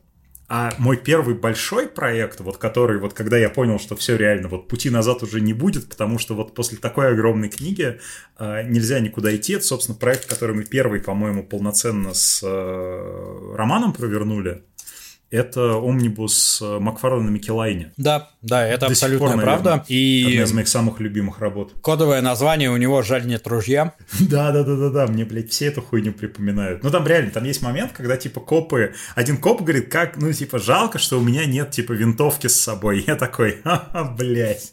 Эта хуйня меня дожидалась. Естественно, я перевел эту реплику, как жаль нет ружья. С ней, кстати, был забавный момент. Там, э, короче, есть э, ситуация, когда, по-моему, кто-то из героев смотрит телек, и там идет, блядь, какая-то американская... Э, это вот про задротные проекты. Там идет какая-то американская видео, типа телеигра, и мне, сука, пришлось, блядь, гуглить ее правила и даже смотреть выпуск, чтобы понять, что происходит, блядь, в одном бабле текста. Вот, ну, этот самый. Поэтому вот так мы тоже запотевали, имейте в виду. А, в общем, я к тому, что, типа, клевая работа, клевые ребята, я очень рад тому, с какими прекрасными людьми мне пришлось поработать. А, Всем прям полностью про заебис. И один из этих людей, с которыми мне, например, повезло поработать, это, например, Слава Бедеров, у которого сейчас я буду спрашивать всю вот просто подноготную, выяснять, его переводческой. Я готов рубить таймер, надеюсь, он не взбесится больше. Да, давай. давай. Все, погнали. Слав, первый вопрос. Когда ты начал, э, типа, работать в, в издательстве, с какими мифами о, вот, блядь, работе над комиксами, над переводом комиксов ты распрощался нахуй? Ты понял, что это все пиздешь? Уф, а у меня не было никаких мифов. Я так скажу. Я, я просто у меня довольно тяжелая судьба в плане начала работы в издательстве. Я же был, как Роман представил меня вначале журналистом, и однажды я брал интервью у Романа, и он сказал, что типа, ух, блядь, тяжело, работы много. И я говорю, ну давай я помогу. И, ну там, одно тестовое задание спустя я уже помощник главного редактора – и, и мне приходилось э, работать, не понимая решительно ничего. То есть я оказался с головой совершенно в новой сфере для себя. И так происходило со мной три раза на протяжении работы. Сначала, когда я стал э, помощником главного редактора, потом, когда я стал выпускающим редактором, и мне вот вручили голый перевод на работы с ним ебись. И третий раз, когда я уже переводчиком стал. Э, это каждый раз был совершенно новый experience. Я как будто заново рождался. Простите, у меня кошки буянят. Сопрано? Да, блядь, они у тебя каждый выпуск буянят, все к ним привыкли уже, не надо, блядь. Да, все нормально. Лишний Ладно. раз на них внимание обращать. Кошкин, правда, заебись. Заебись. Э, вот. Э, и миф, миф о переводах это то, что переводчик всегда прав. Вот. Э, Блин, ну, был такой миф. Ну, ну вот да, ты говоришь, что редактор всегда прав скорее, потому что он не будет давать безосновательных да. правок. Но я, прежде чем работать с комиксами, я именно работал как редактор. Э, редактор именно в комикс-буме. Я работал с текстами наших ребят. И я всегда все согласовывал я каждую свою правку прогонял через автора, согласен он с ней или нет, мы это все обсуждали, мне не хватает того, мне не хватает этого, вот здесь лучше перефразировать вот так, потому что... А, и, ну, то есть, э, редактор все, все равно как-то на ступеньку ниже переводчика находится. Э, потому что переводчик это ум, который перевел тебе э, с иностранного на русский язык, а редактор это тот, кто пытается просто за ним ну, мелкие косячки почистить.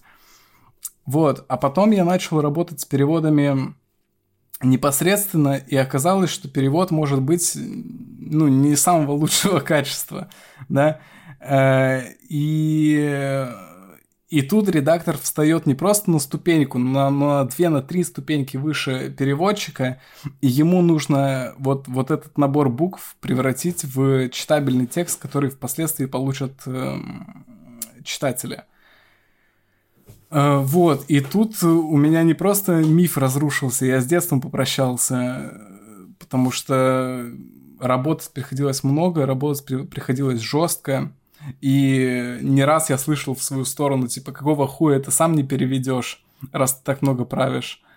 Э, вот, но так или иначе, это дало мне много опыта, и чтобы я впоследствии стал сам переводчиком чему я несказанно рад. Слушай, ну справедливости ради, у нас с тобой, кстати, был такой момент, потому что я в какой-то момент, работая с тобой, понял, что, типа, проебывают отличного переводчика. Вот. А это, э, типа, это на самом деле во многом напомнило мне мою же историю, потому что меня один раз же пробовали, блядь, на редактора, оказалось, что из меня редактор как из говна пуля. Вот, потому что я переписал половину Вот. Не потому, что перевод был хуёвый, а потому что я просто сделал по-другому. Вот. Смотри, тогда вот такой вопрос. Ты себя наиболее вот комфортно чувствуешь на какой позиции? Редактора, переводчика, журналиста? Вот как тебе кажется, к тому, чем бы, кем бы ты хотел себя видеть, что ближе? Слушай, вот с журналистикой у меня так в жизни сложилось. Я понял, что я хочу быть журналистом где-то еще в классе в шестом. То есть, ну, довольно рано. Э, я целенаправленно пошел поступать на журналиста. Я поступил. Потом я переводился из, из одного вуза в другой и снова на журналиста. И в итоге я, как и ты, не доучился. Ты отучился 4 года, я 3,5. Э, и бросил все это дело, а потом грянуло СВО, и у нас все э, более-менее приличные издания превратились в иноагентов или закрылись вовсе и работать стало негде, и я разочаровался в, как бы в карьере журналиста. Да и в журналистике комиксов, о которой я грезил, которую я так э, стремился поднять, я тоже, наверное, разочаровался скорее, потому что, э, как бы так сказать, э, наше издательство да нет, она, она, она есть, она могла бы быть, но наши издательства считают, что их должны обслуживать. То есть, если есть какая-то комик-журналистская тусовка, то она должна обслуживать издательство и всячески сама всю работу делать. Хотя... А тебе не казалось... Да, извини, закончу. Прости, пожалуйста. Ну, хотя, хотя издань, издательство, наоборот, должно идти на всяческие уступки и, и посылать пресс-релизы, э, само посылать превьюшки, то есть не надо ходить клянчить это все. У меня были довольно простые правила в комикс-буме. Присылайте нам превью, аннотацию и надпись там «Мягкий переплет 24 страницы», и ваше издание будет публиковаться на, на, на постоянной основе. То есть ну, это, это потенциал для бесконечного потока новостей. Э, если бы издательства это просто делали. А у каждого издательства есть СММщик, который должен заниматься social media маркетинг, да, э, работой с социальными медиа, э, который должен предлагать таким вот ребятам, как Comics Boom, превьюхи, аннотации и различные технические сведения о своих изданиях чтобы новости продолжали поступать. Но э, издать, издательства решили, что гораздо удобнее просто обижаться, что их издания игнорируют, когда у людей просто нет времени следить совершенно за всем, тем более, когда это все делается на абсолютно безвозмездной основе, э, с нулем денег. Ну, это печальная история. Слав, мне всегда казалось, что главная проблема русской комикс-журналистики в том, что у нас нет комикс-журналистов. У нас есть люди, которые хотят через комикс-журналистику проникнуть в сценаристику, в редактуру, в переводы. То есть, типа, я приду, покажу, что вы все говно, а вот я могу круто. И у нас есть примеры, когда типа люди действительно через журналистику приходили в сценарку. Мне всегда казалось, что вот это главная проблема. А, то есть люди хотят, э, используют эту комикс-журналистику как какой-то вот этот трамплин. Вот ты как э, главред комикс-бума, это так или нет? Как считаешь? Ну, смотри, я считаю своим э, достижением, что некоторые мои ребята устроились в издательство. То есть э, ты говоришь, что кто-то использует как трамплин, а я говорю, использует как трамплин. Э, то есть э, я помню, я сидел там, обедал перед интервью с Жикаренцевым, и он мне предлагал работу в Азбуке, и я сказал ему, типа, да нет, давайте вы лучше возьмете Диму Керносова. И Дима Керносов до сих пор работает в Азбуке с тех пор. И это моя гордость, что я вот пацана пристроил. Марина Скворцова у нас разок публиковалась, и ее бум-книга приметила, она сейчас пишет про их книжки. Ну, то есть, так или иначе, комик-журналистика, она, она маленькая, но она есть, и она для кого надо заметная. И ты действительно можешь использовать ее как трамплин, и я считаю, что ты обязан использовать ее как трамплин. Потому что, когда ты пишешь что-то на такую небольшую аудиторию, половина из которой это и есть издатели или люди, так или иначе участвующие в э, процессе выпуска комиксов, э, ты должен стараться, должен выкладываться и показывать, что ты можешь работать с этим профессионально. Потому что у нас, ну, у нас слишком маленькое все. У нас маленькая аудитория, да, у нас маленькие тиражи. Э, у нас мало талантов увлеченных. У нас одни и те же люди совершенно в, в верхушке индустрии стоят. И поэтому я считаю, что да, нет ничего зазорного в том, чтобы использовать журналистику как э, трамплин, потому что журналистика это в первую очередь способ выразить себя. Это написать э, какую-нибудь хорошую статью, разъебать хорошенько чей-нибудь перевод, это все равно э, все то же самое, что перевести самому. То есть у нас же был, по-моему, Лесовский, который сначала разъебал перевод сказок, а потом стал редактором сказок. У нас был глагол «Царство ему небесное», э, который сначала разъебал перевод сказок и, и еще чего-то, а потом ему предложили быть редактором, но он отказался. То есть э, ты просто показываешь свои таланты, и это нормально. Ну, максимально уважаемая позиция. Давай немножко разбавим уровень серьезности. У меня есть такой вопрос. А какой самый частый мем у тебя в рабочей переписке? А потому что... Вот Роман вчера ее применил. Э, Было дело. И он, он не всегда озвучивается, но он всегда присутствует.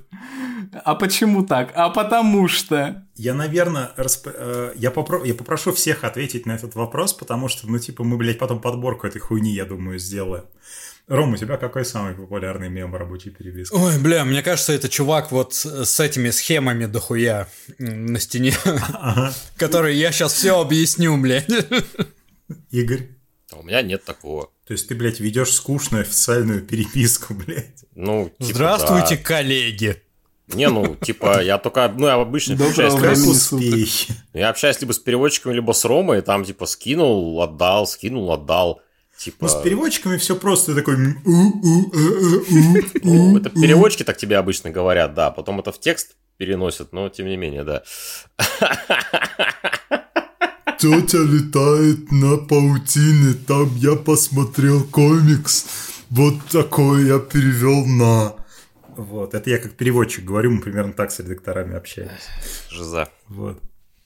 У меня это фотка борзых с подписью «Моя любимая порода охуевшая». Охуевшие. Блять. Вот, но она в основном в отношении сценарки используется. Вот, э, смотри, хорошо, давай вернемся на стезю тяжелых вопросов. А книгу, которую пере- перевели без тебя, а ты бесишься. А, Да нет такой, потому что книга, которая переведена без меня, она в конечном счете была отредактирована мной. Да есть Это такая, бля, пиздишь. Да нет. Это Род Трип Фантастик Фор. Ну, это так, это книжонка. 24 А, бля, о, бля, ёбаный. Синглы, не Не, комиксы, блядь. Син- Синглы не комиксы. Не графический Я, кстати, роман. Я, кстати, купил, вот сейчас прочитаю после подкаста. Э, Я помню, я Роману как раз сказал вот в то, в то самое злополучное интервью, когда предложил ему свои услуги. Тогда речь шла о Человек-паук Life Story. э, что типа давай я переведу. И потом, когда дело дошло до, собственно, ответа за базар, я сказал ему, ну нет, давайте специалисты пусть разбираются с этим дерьмом, э, и пусть Руслан Хубиев переводит. Но я в конечном счете был выпускающим редактором этой книги, поэтому... Ты сам имел дело с тем, что Руслан Хубиев перевел. Да. Вселенная в балансе. Руслану от нас, например, большущий привет. Э, хорошо, такой вопрос. Как изменилось твое чтение русскоязычных переводных комиксов с тех пор, как ты начал в этом работать? Я их перестал читать. А почему? Э, мой долгий путь э, на вот этот вот Олимп русскоязычного комикс издания начался с того, что я купил, я тогда только переехал в Петербург, я купил Человека-паука 2099 от э, другого издательства, и у меня так сгорела жопа. У меня так сгорела жопа, что я даже называю имена, названия комиксов и издательств, потому что текст был совершенно нечитабельный. Э, и я это тогда понимал даже без э, ну, большого опыта работы с, с текстами, с книгами. Вот. А в дальнейшем, чем больше я работал, чем больше я понимал, э, тем меньше я стал получать удовольствие от чтения э, русскоязычных комиксов. Э, но не, это не значит, что я фукнул и отвернулся от всего. Я все еще с удовольствием покупаю некоторые издания.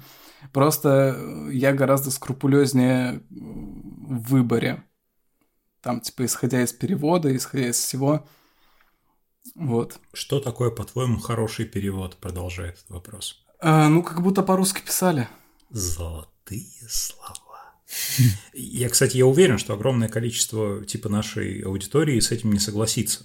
А, можешь э, объяснить свою позицию? То есть э, хороший перевод это перевод, э, за которым ты не чувствуешь, как проглядывают вот эти вот уши оригинала.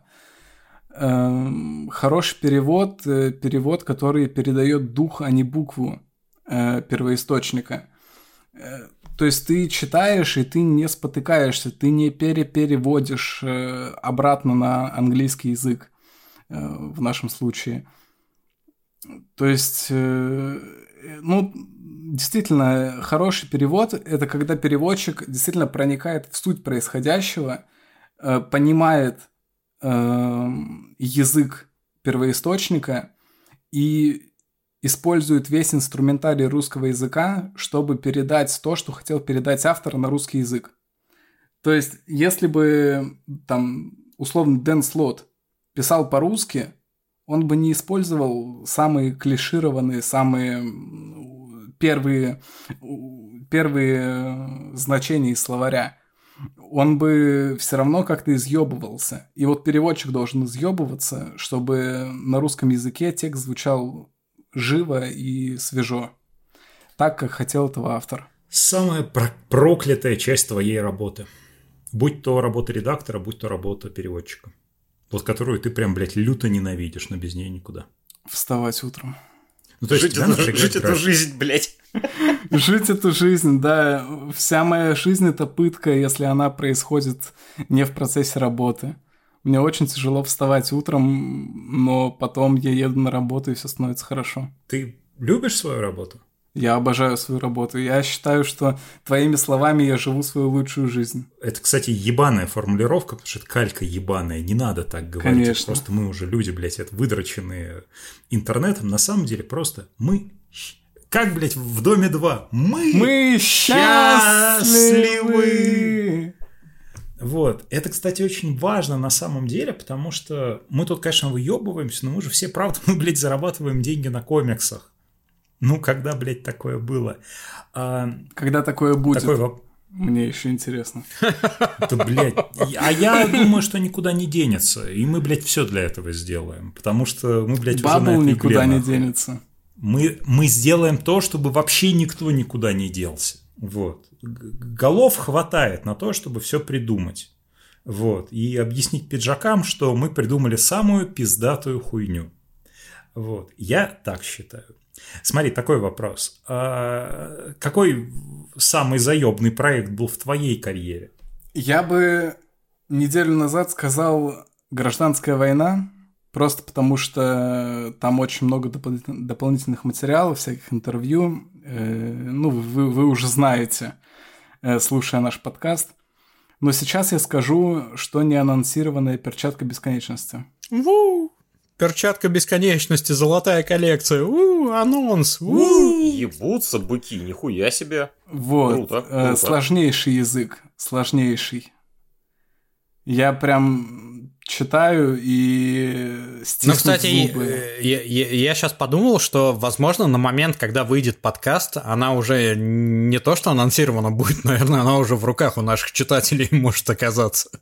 Нихера себе. И заебись, как, блядь, целуйте рельсы, целуйте работу Славы Бедерова. Вот. Но я 100 страниц уже перевел из 260. И заебись. В это трудно поверить, но надо прям, извините. Вот. А такой вопрос.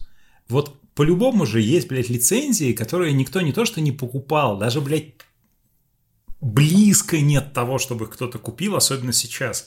Есть книжки, которые ты бы, вот, вот из э, From All People, из всех книжек мира, ты бы, комиксов мира, ты бы мечтал перевести, но, типа, пока вероятность нулевая. Но вот загадки на будущее, что хочешь? Человека-паука Дженкинса. Я Роману уже тысячу раз говорил, он говорил, нет, нет, мы отдадим Рамоне. Э, все на свете, все что угодно, только не издавать Человека-паука Дженкинса. У нас и так своих Человеков-пауков полно. Э, я бы издал Человека-паука Дженкинса. Sweet, sweet little Ramona. А, Хорошо. Тогда вот такой вопрос. А, Отразилась ли а, вот твоя работа на чтение не комиксной литературы? Ну, типа, когда ты берешь просто переводной прозаический текст, э, пере- переведенный на русский язык. Я стал с огромным удовольствием ее читать. Ты не представляешь, Почему? Я э, по, по первости я читал, э, я, решил плюнуть на переводную литературу и читать только русскоязычную классику. И, естественно, я читал ее с большим удовольствием. Э, потом я прочитал Нору Галь, э, слово «живое и мертвое», и, и там она приводит примеры не только плохих переводов, но и мастерских переводов. И там я в очередной раз наткнулся на перевод э, Фиесты Хемингуэя В.М. Топер. И я пошел в тот же день и купил. И вот за, буквально за эту неделю, я вчера закончил читать, я за эту неделю прочитал эту Фиесту заново, уже в третий или в четвертый раз, с огромным наслаждением. Это, это просто что-то невероятное.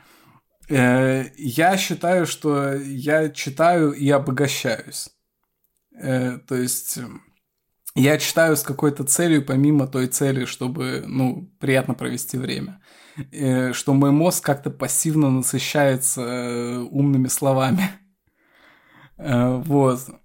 Поэтому, да, я с большим удовольствием читаю обычную литературу, чтобы не прохудиться в переводе комиксов. Такой вопрос. А, Смотри, мы в предыдущих подкастах, например, говорили там про капитанскую дочку, как вот про отличный образец русского языка. Вот по-твоему, назови хотя бы несколько текстов, которые, на твой взгляд, это прям отличный образец именно языка, чтобы типа вот наш читатель, который в своей жизни читал ну, не так много или наоборот слишком дохуя, вот он взял в руки книгу, и вот язык, который он там найдет, на твой взгляд, это прям вот то, что надо. Э, Евгений Замятин мы. Э, Ну, в принципе, Евгений Замятин, наверное. Но это ближе к Хемингуэю, это такой типографический язык.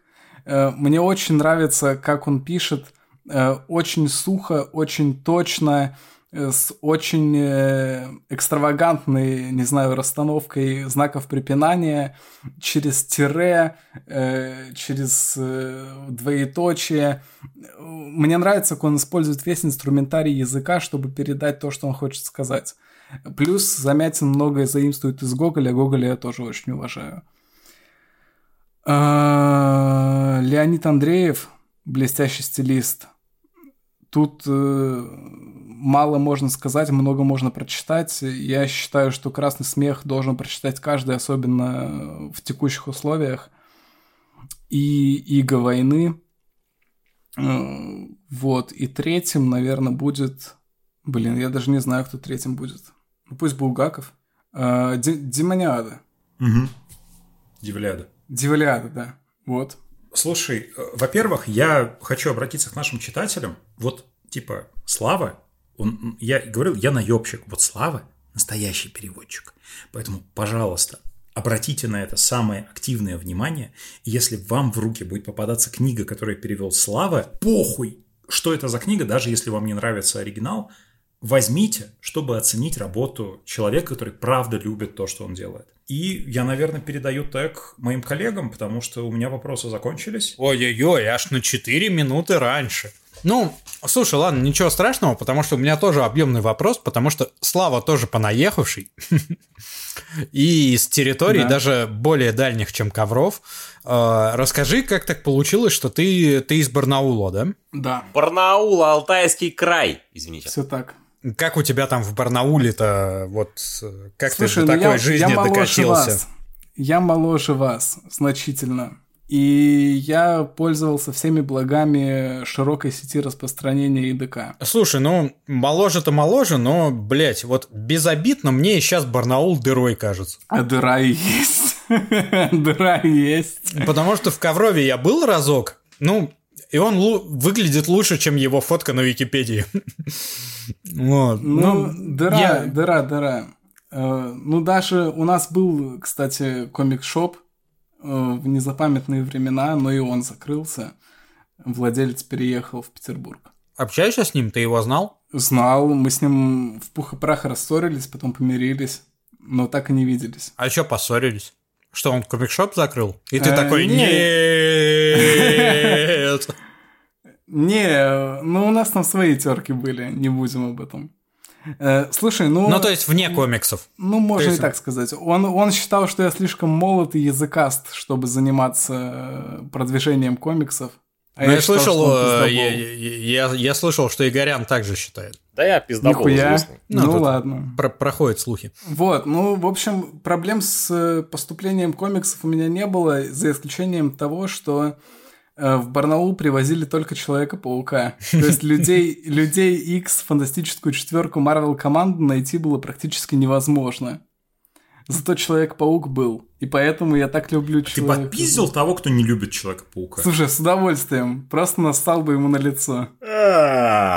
Так и запишем. Закину провокационный вопрос. Давайте, наверное, провокационный вопрос. У тебя спрашивали, и ты сказал, что э, Человек-паук Э, который 2099 тебе максимально не понравился как э, перевод э, комикса, да? Да. А, а книжный перевод был вот такой, что вот книги, вот прям литературы, ты, чтобы ты читал и вот прям понимал, что это хуета, тебе какое-то говно подсунули. Слушай, было, я, к сожалению, не могу вспомнить ни название, ни автора, но я могу вспомнить издателя. Это азбука была. Э, я пришел как-то в их офис, там, забирать книжки для конкурса, и мне подсунули эту книжку как вот, смотри, наша главная новинка, суперский перевод э, какой-то научной фантастики, Мстительницы, что ли, блядь, как-то так называлось. Я почитал в такси, и я, и я так охуел. Это просто было что-то невозможное. Там ну, друзья, это было очень плохо. Я просто считаю, что раз Слава так высказался прям с именами, то, наверное, и мы все должны высказаться, потому что, чтобы мы тут, у нас круговая порука была, если вдруг на нас начнут пиздеть. Вот, и давайте начну я, чтобы, опять же, э, инициатива трахает инициатора. Блять, если комиксы, это издательство Сокол и их Блейд, блядь. Я, блядь, вообще не понимаю, нахуй это было сделано. Нахуй существовало издательство «Сокол», оно, по-моему, больше не существует. А, нахуй они... Пиво «Сокол» из Ольда. А, вот, и, блядь, ну, а, хуй с ним. У них там, по-моему, Морбиус выходил в начале, да, который был хуево переведен. А, и с кучей сам, с, самых разных косяков. Э, но они такие, блин, мы сделаем работу над ошибками, ребята, давайте там, ну, типа, с Блейдом все будет заебись, блядь. Так вот, с Блейдом заебись не стало, там, блядь, я не знаю, я не видел перевода хуже. Реально, это просто какой-то ужас, блядь.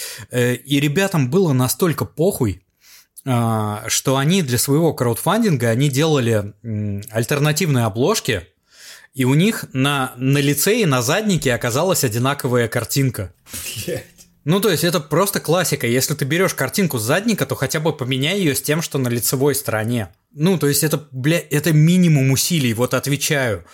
А, и Блейд, блядь, я не знаю. Блять, ну, ну, ну просто это ужас. Блейд, блять, этим все сказано. Это как, как, какая-то кошмарная страница моей биографии, когда я читал эту книгу, и это ужасно. Там все, все плохо, блядь.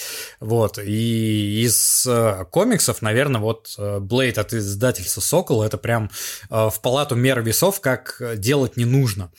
Вот, а если поговорим про книги, то э, я, э, пожалуй, э, я очень люблю Стивена Кинга. Прямо сейчас я поставил себе прям такую задачу прочитать всего Кинга от начала и до конца, что он писал. Вот. И должен признать, что Стивен Кинг это, конечно, автор э, Темной башни, это автор Сияния, это автор абсолютно потрясающего изгоя, если брать недавние книги. Э, это автор Оно, но у него присутствуют романы, которые, ну, блядь, так себе. И их, э, ну, честно признаюсь, немало. При этом э, вот эти романы, которые так себе, э, среди них есть плеяда романов, которые еще переведена хуево. И, блядь, это ловец снов. Вот, блядь, если вы, э, ну, типа... Ну, надо, надо с именами роман, чтобы точно знали.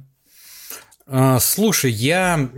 Это знаменитый переводчик э, Кинга, которого очень много хуесосят на фанатских э, сайтах. Сейчас я скажу, как его точно зовут. На гуглю. Э, Виктор Вебер. Угу. Вот, это, блядь, это абсолютно, блядь, хуета. То есть это не самый сильный роман, и он еще переведен хуево. То есть это прям вот максимум. И я я читаю романы в этом э, приложении Литрес, это не реклама, ну просто я читаю электронные книги и предпочитаю за них платить, а не скачивать. Вот, и... Пред, Будьте ну... как роман. М? Будьте как роман. Да, да. Постарайтесь, по крайней мере, хоть, ну, если есть возможность, то, конечно, лучше э, заплатить, чтобы какая-то часть добралась и до автора, и до издательства. Это тоже важно.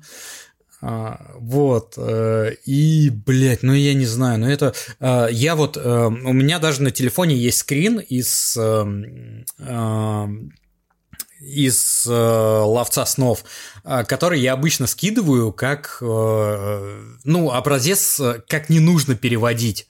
То есть там даже чувакам, которые не знают английского, там понятно, что там что-то не так произошло. Блять, ну вот, вот, это, наверное, такие мои, блять, Блейд и ловец снов. Блять, ебаный рот, сколько переводил, блять, Виктор Вебер, это ебануто. Он, он, он, он, он Дж, Дж, Джером как Джерома переводил. Ебаный рот. Я, я продолжу тему Кинга. Есть, короче, у Кинга великая книга «Пляска смерти» про хоррор. Ну, mm-hmm. типа нон-фикшн. Данс Макабр, который? Вот. А, ну, ну, вестимо, да. Да, да, Я выебнулся, что я умный просто, отъебитесь. Да, да, У тебя еще будет возможность, Игорян. И, короче, там, во-первых, там же они, блядь, зах... там есть перевод э, типа двухтысячных годов. Я вот именно его читал в покете каком-то. Я сейчас читаю, типа, э, обзоры, и там реально, там, блядь, есть знаете, какой перевод? Расчленение по-техасски мотопилой. Но а, это все ну... хуйня, потому что там есть, там же есть Incredible Hulk. И знаете, как он переводится а, ну в, в этом издании? Великий неуклюжий. Не, ну, как бы, ну, по фактам так-то. Несравненный бугай. Не-не, реально, давайте, Невероятная блядь, глыба. Сделаем, сука, доп, доп-тираж, блядь, классики Халка под названием «Великий неуклюжий». Ну, это же как, как, блядь, «Великий немой», блядь. Это что-то охуенное. Вот, блядь, «Великий неуклюжий», нахуй. Ёб твою мать. Вот. Нет, слушай, я вспомню, знаешь, какую книжку? Блять, я вспомню первое издание, а, а, сука, книжки про Кирби Ванира. Как она, блядь, там называлась? А, Король комиксов, так, по-моему, и называлась. Это которая вышла во втором тираже под редакцией Александра Костенко. Да, да, да, да, да. Я надеюсь, я ее уже вот в этом, во втором тираже, я надеюсь, я ее не читал, я надеюсь, там все хорошо. Вот, но в самом первом издании это, короче, это был полный пиздец. Во-первых, начнем с того, что сама по себе книжка это ужасный пиздеж, потому что Марк Иванир это человек, который а, всю свою типа личность выстроил на том, что он вот это он ходит и защищает Джека Кирби везде. Он на суде один раз этот самый, ему пришлось оправдываться, потому что он заявлял, что Джек Кирби называл его своим сыном, а на суде он сказал, ну не, ну он один раз там, видимо, меня за кого-то не того принял, он сказал, о, сынок. Или просто чисто американская фигня, типа называть там, типа, сынок, мол, типа, как... Это, Прощение. понимаете, эта книжка, это просто, это вот, это, короче, книжка про то, что вот все сделал Кирби. Если, короче, это, э, пришла весна, наст- прошла весна, настало лето, спасибо Джеку Кирби за это. Вот. А, но при этом она, блядь, издана на русском языке, и это с точки зрения как артбук, это пиздата, там всякие типа, блядь, наброски Кирби, там обложки в карандаше, там все очень пиздато. Но зачем-то люди, которые выпускали эту книгу в первом тираже, ее перевели. И там есть, например, э, такие прекрасные моменты, как э, title, ну, мы все знаем, что это такое, в смысле, ну, серия комиксов. Мы иногда ее так и называем, title. Она переводилась как название. Джек Кирби шел на название. Ну, типа, знаете, как бы это, блядь, лосось идет на мотыля, а Джек Кирби идет на название. Вот. А, Мощно. Там была великолепная хуйня, что, естественно, есть же, блядь, слово artist, которое, блядь, извините, пожалуйста, хуевые переводчики на русский язык переводится как художник. Но там, Там естественно, артист. ар- артисты ходили по улицам со своими огромными папками с рисунками.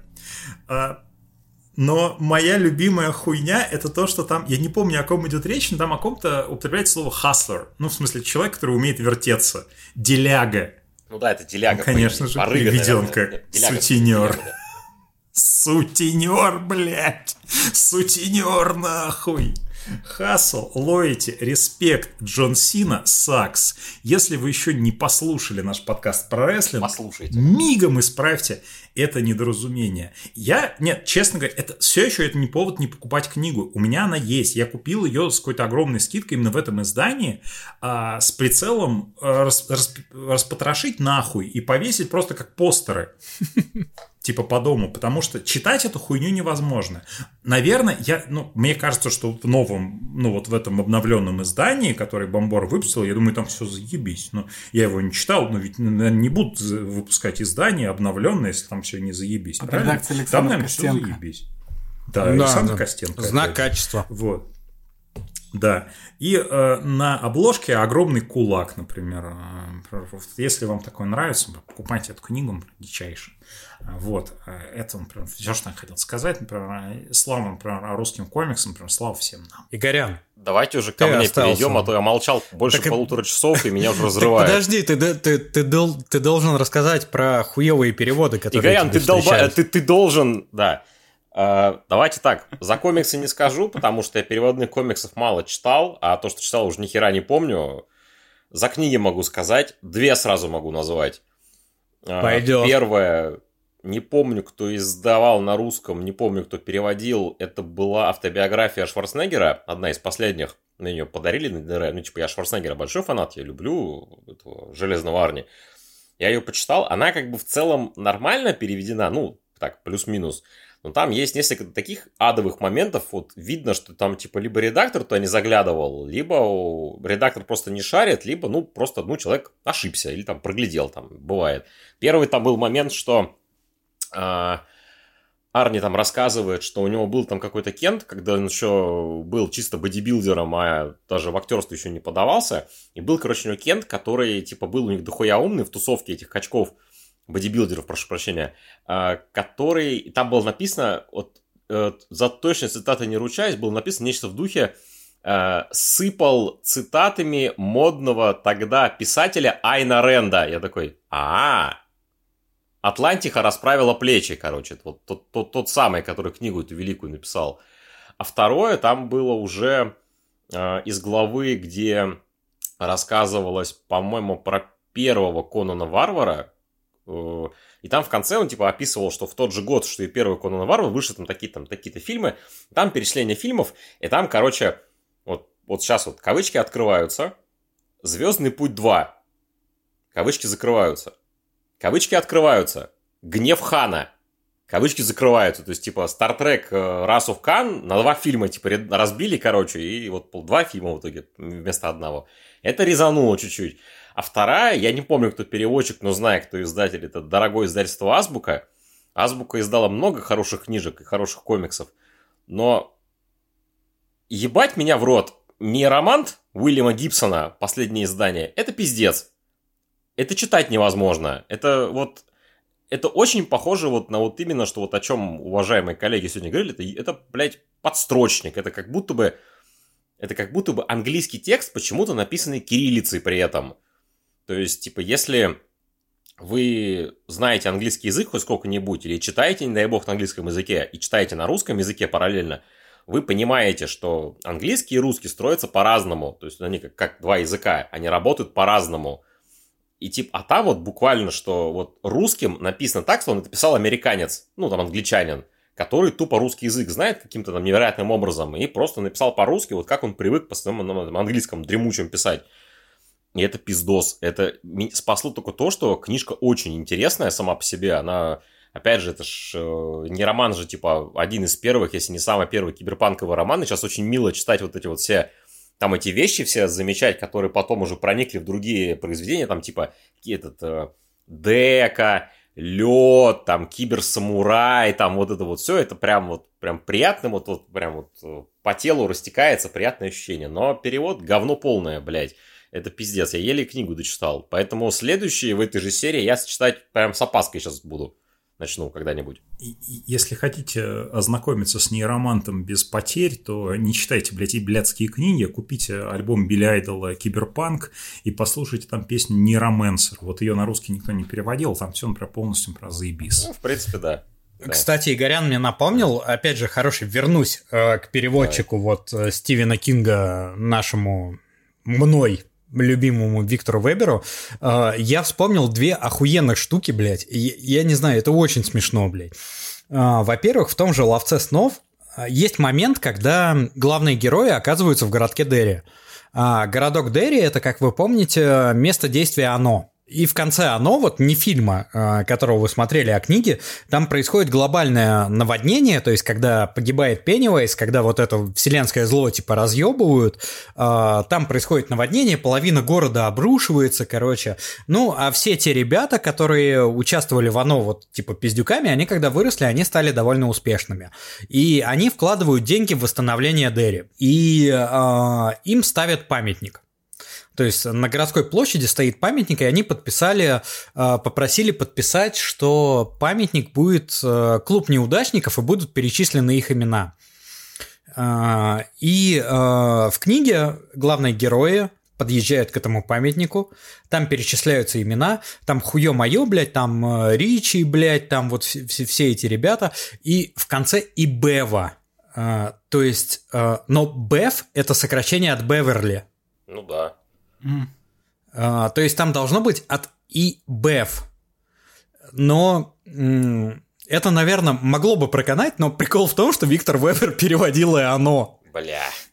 То есть этот чувак, э, ну, такой, типа, э, ну да, там какой-то Бэв, блядь, не знаю, блядь, Бивер, блядь, хуй да его поймет. вообще, ёб ты, блядь. Вот, бля, Бева, ёпта, блядь. Вот, вы до сих пор, блядь, можете скачать эту версию, блядь, в Литресе и проверить, что я не пизжу. Э, найти вот эту главу, где главные герои ловца снов приезжают в Дерри, смотрят на этот памятник, и там написано Бева. А второй момент – это м- тоже роман Стивена Кинга. А, блять, как же он называется? Короче, это а, как э, Стивен Кинг, он периодически пробует себя в разных а, жанрах. А, и это, а, это его попытка написать готический роман. Я не очень люблю готические романы, но а, как-то так получилось, что вот эту книгу я прочитал прям залпом, и у меня в одном моменте у меня появился вопрос, ну, не настолько вопрос, чтобы я начал его проверять. Мешок с костями. Вот. Даже есть экранизация, в которой Пирс Броснан играет, если не ошибаюсь. А, вот. И эм, это история про писателя, что неудивительно, Стивен Кинг довольно часто рассказывает истории про писателей. А, который потерял жену, а, и у них был э, в штате Мэн, что тоже неудивительно для творчества Стивена Кинга. Он довольно часто, действие его романов происходит э, в штате Мэн, где он, собственно, и живет. А, там у них был загородный домик, и он возвращается, и описывается а, антураж этого загородного домика. Это тоже важный такой литературный прием Стивена Кинга. Он всегда дает максимальное описание антуража, чтобы ты погрузился вот э, в происходящее, чтобы вот до последнего ты вот, э, если действие происходит в комнате, ты должен полностью представить эту комнату. Если действие происходит в городке, ты должен хорошо представлять этот город. И он говорит, что у них на стене э, висит чучело мыши, на котором э, колокольчик, в который они с женой били каждый раз после того, как в этом доме занимались сексом. И я такой, блядь, ну ладно, он писатель, блядь, она скульптор, может, она вылепила какую-то громадную мышь, блядь, э, повесила на стенку. Э, и если вы думаете, что это разок разок, блядь, ну ты заспойлерил все, ебаный рот, блядь.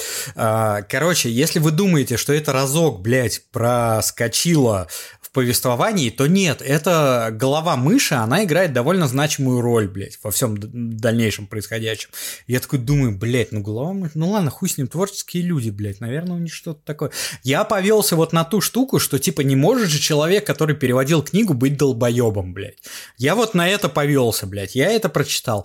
А потом я такой, меня так впечатлила книга, что я буквально дочитал и говорю жене, давай, мы скачиваем сериал и смотрим его вечером, блядь. Мы смотрим вечером, блядь, и там нахуй голова лося. Если кто, блядь, не, не владеет, да, э, английским языком, лось это мус, а мышь это маус. То есть, ч- ч- чувак, блядь, э, прочитал мус, блядь, э, решил, что это мышь, блядь, и в книге это тоже, блядь, вы можете до сих пор на Литрес скачать, ну, блядь. блядь. скажи спасибо, что не голова мусса, блядь.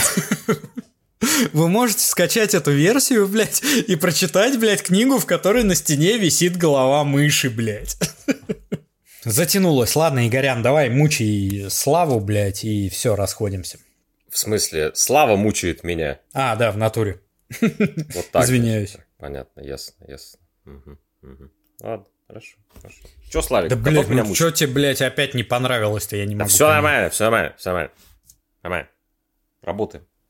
Я всегда готов, блядь. У меня, к сожалению, все вопросы уже были озвучены на протяжении нашего подкаста, поэтому если ты на что-то хотел ответить, то сейчас твой шанс. Кто ты по образованию? Кто ты по жизни? Я по образованию, у меня экономическое образование высшее, я оценщик э, собственности и бизнеса по образованию.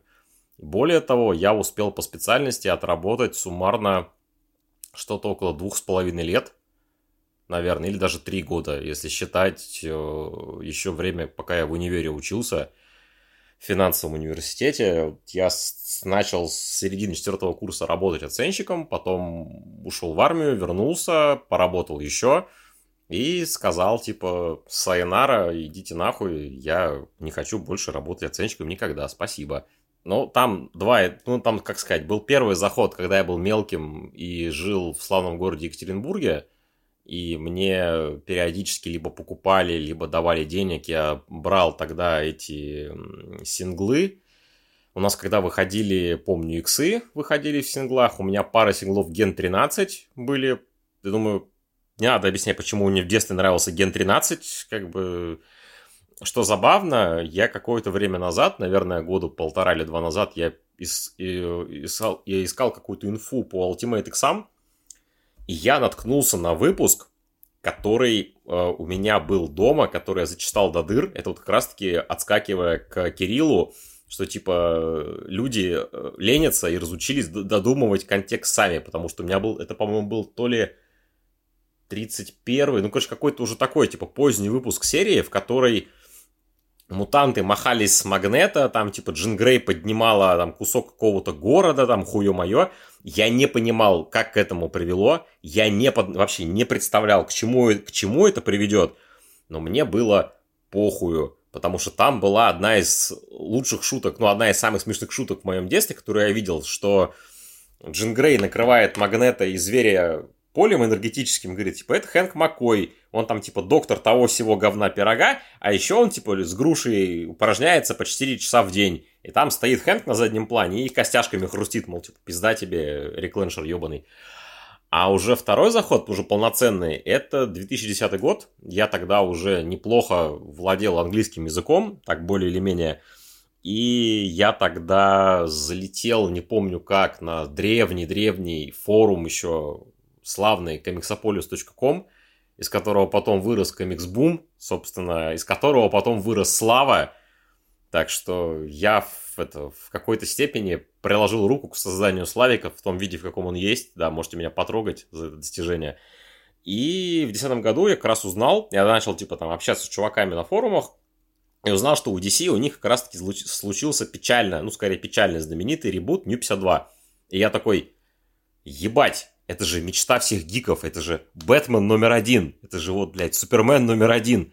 Погнали, работаем. И, собственно, все. Я залетел в New 52, я читал его там до усрачки все подряд, потом чуть меньше стал читать, а потом уже постепенно стал проникать, ну, как бы уже нахватывать там типа сбоку там и Marvel почитывать, и Магу, и всякие Dark Horse, IDW и прочее, прочее, прочее. Вот. Но по сути, New 52 меня вот за... Я, я пример человека, которому ребут помог впрыгнуть в комиксы. Как бы так. Это все-таки работает, хоть чуть-чуть, но Как работает. так вышло, что ты начал зарабатывать на этом деньги? Бля, да я хуй знает. Нашлись люди, которые почему-то стали мне платить, блин. А, началось все с того, что я еще до отправки до окончания универа и до ухода в армию на меня вышла азбука, попросила написать примечание, по-моему, к первому тому флеша, который не 52. Потом, естественно, я с армии вернулся, поработал оценщиком, уволился, что-то помыкался, помыкался. И потом такой, типа, ну, работы нет, надо что-то делать. И я такой, типа, ну, мне не очень хочется обратно там, в офис драченый возвращаться, там, и типа того. Я написал с дуру азбуке, Кате Вишняковой, она тогда занималась комиксами в Азбуке, такой, типа, Катерина, здравствуйте, там, хуё моё, помните, я вам писал, типа, примечание, у вас есть там работа какая-нибудь, мол, типа, жрать хочется, там, люблю кушать, там, три раза в день, желательно, есть что? Мне в итоге предложили место СММщика в Азбуке, я в Азбуке оттарабанил СММщиком э, года три, получается, ну, там, два с половиной, может быть, писал, ну, там, типа, писал посты, отвечал на вопросы, отвечал в личку, если вы писали в азбуку в промежутке с 2017 по 2019, то, скорее всего, вам отвечал я. Надеюсь, я вам гадости никаких не наговорил, не написал. Писал там какие-то статьи. Мы даже ухитрились провести один live event э, на День Бэтмена, когда мы вместе с э, Канобу, Варков тогда в Канобу еще работал, мой друг хороший, мы провели live event на День Бэтмена, там, с этими, с викториной, с вопросами, там, с живой лекцией, там, народу пришло человек 150, в общем, пик моей карьеры, блядь, задрота Бэтмена. Потом я уволился из Азбуки, и мне пишет э, Роман такой, мол, типа, чё, кого, Игорян, хочешь стать редактором? Я такой, бля, хочу. Потом Рома об этом пожалел, скорее всего, но вот так вот я стал редактором в Камильфо. Вот. Уже три года почти, вот в этом декабре три года. Ну, в ноябре, получается, три года уже как редактор буду. А ты бы въебал человеку, который сказал бы, что Бэтмен говно? А, нет, потому что у всех есть право на свое мнение. А если бы он сказал, что Бэтмен говно, ёбнул тебя по башке? Не, ну слушай, это уже допустимая самооборона, тогда да. Ай, дорогие читатели, вы не представляете нахуй ничего вообще в этой жизни. Давай, Славик, дальше что? Так, а чем промышляет редактор? Блять. А... Ну, смотрите, тут уже про работу переводчика много сегодня поговорили. Я и про редактора тоже, Славик, поговорил. чем вообще смысл? Ну, конкретно моей работы редактором. Редакторы, опять же, они ведь есть разные. То есть, как бы классический редактор, который там, допустим, книжный, он занимается еще и тем, что он там ищет таланты, хантит там что-то кого-то, что-то ищет. Я, насколько я правильно понимаю, я типа литрет. То есть, типа, мне дается перевод, я из него делаю, ну, типа, я его редактирую, что называется, и отдаю его дальше, на следующий этап, там, типа, на корректуру, на оформление, вот это вот все. Я, как выпускающий редактор, я, в принципе, курирую комикс от момента перевода до того, как я говорю Роме, мол, типа, все, заебись, можно отдавать в печать. Потом Рома приходит через три дня такой, ты еблан, ты это пропустил. Я такой, блядь, вот теперь точно можно. Потом через два дня снова приходит, и это ты пропустил. Такой, блядь, вот теперь точно можно отдавать. Вот. А основная работа это вот именно заниматься переводом. То есть тебе приходит, тебе дают перевод, и ты должен его сделать читабельным. Что значит сделать читабельным перевод? Это, это включает в себя много вещей. Во-первых, ну, самый тупой уровень это, ну, естественно, опечатки. Опечатки, какие-то там описки, какие-то очевидные глупости, которые человек просто случайно запустил ошибку. Опять же, вот по ошибке в духе того, который Рома сейчас озвучивал, что типа мус и маус по созвучию человек в запаре, типа, прочитал мус как маус, и такой, типа, ну, блядь, голова, ну, там, мышь, ну, что, ну, пиндосы, я всякой хуйней занимаются. Перевел как мышь и дальше пошел. А редактор должен это, читая, зацепиться, что, мол, типа, как-то странно звучит, залезть еще раз в оригинал, посмотреть такой, а ты тут, дорогой друг, перепутал, тут не маус, а тут мус, вот он тебе это исправляет. Ну и в целом, если так на более высокий уровень выходить, это как раз-таки вот то самое, типа, делать текст читабельным, чтобы он хорошо звучал по-русски. Э, чтобы, ну вот я, например, когда комиксы редачу, я стараюсь баланс соблюдать в плане того, что э, я очень, очень, мне очень нравятся игры слов в целом, мне очень нравятся англоязычные игры слов, мне в этом, я в этом плане очень люблю английский язык, я стараюсь их по максимуму, и, шутки, и игры слов стараюсь по максимуму именно переносить в перевод. Но переносить в каком смысле? Что сейчас, э, опять же, играет на руку то, что у нас мир все сильнее глобализируется, и поэтому очень многие какие-то, и в целом языки, ну, культура наша западная, ну, европейская, скажем так, она строится так, что у нас многие вещи пересекаются так или иначе в культуре, поэтому какие-то идиомы, фразы, какие-то шутки, они, в принципе, понятны. Ну, ты вот там взял, перевел ее, она будет понятна русскому человеку. Был пример, по-моему, это был вроде как Росомаха в аду, э, в котором этот э, Шайба говорит, там что-то Росомаха спрашивает Шайбу о чем-то, пока они в аду там тусили, и Шайбу ему отвечает там на идиома на английском, что типа плавает ли кругами одноногая утка или типа того, то есть как бы, что означает, мол, типа, ну это очевидно, буквально, типа, ну ты же не можешь перевести, ну, конечно, ты можешь написать, типа, а плавает ли кругами одноногая утка, но это, это будет грамотно с точки зрения языка, ну, типа, перевода, что это, ну, ты правильно фразу перевел, но это ведь смысла нет, потому что в русском языке такой идиомы нет. Ты должен придумать какой-то аналог максимально близкий. Я, по-моему, воткнул, типа, там, там гадалки не ходили, типа того, ну, в общем, вот такую фигню. Ну и, собственно, ты вот сидишь, и... а если что-то вообще нет аналога никакого-то, то ты просто по смыслу. Если там смешно в оригинале, сделай смешно. Если там не смешно, там грустно, сделай грустно. Если там, типа, жестко, сделай жестко, там, и так далее. Типа, вот, собственно, в этом моя работа заключается. Потом это дело курировать все. Там, правки вносить, получать, принимать, там, проверять, чтобы все это вот вносилось дальше. Вот, собственно, вот, вот, вот чем я занимаюсь. Как пел Вася В, собственно, вот, вот так я развлекаюсь, да. Мы много говорили о том, что ты пишешь вне камильфо yes.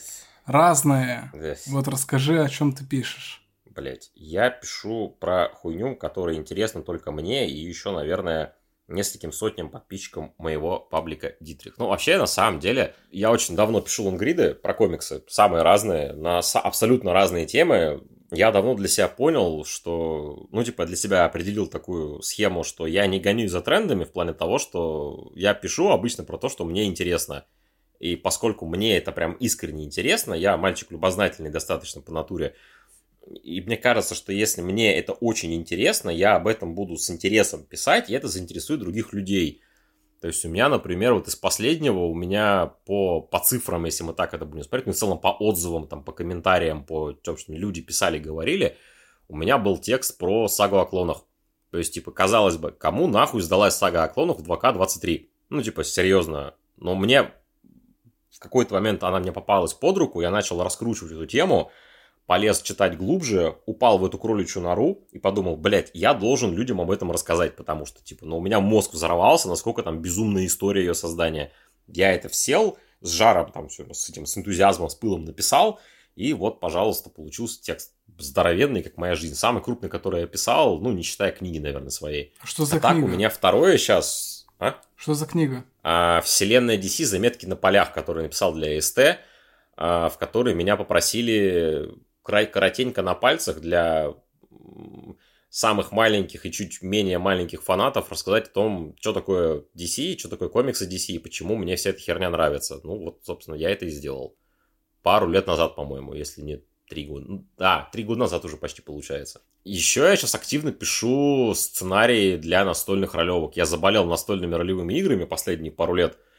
А, конкретно, если типа с настольной системой Pathfinder, это, ну, опять же, это, короче, ДНД, но типа с нюансом, грубо говоря. То есть, типа, ДНД подобные, D20 системы так называемые. Анекдот про нюанс будет? А, нет, Ладно.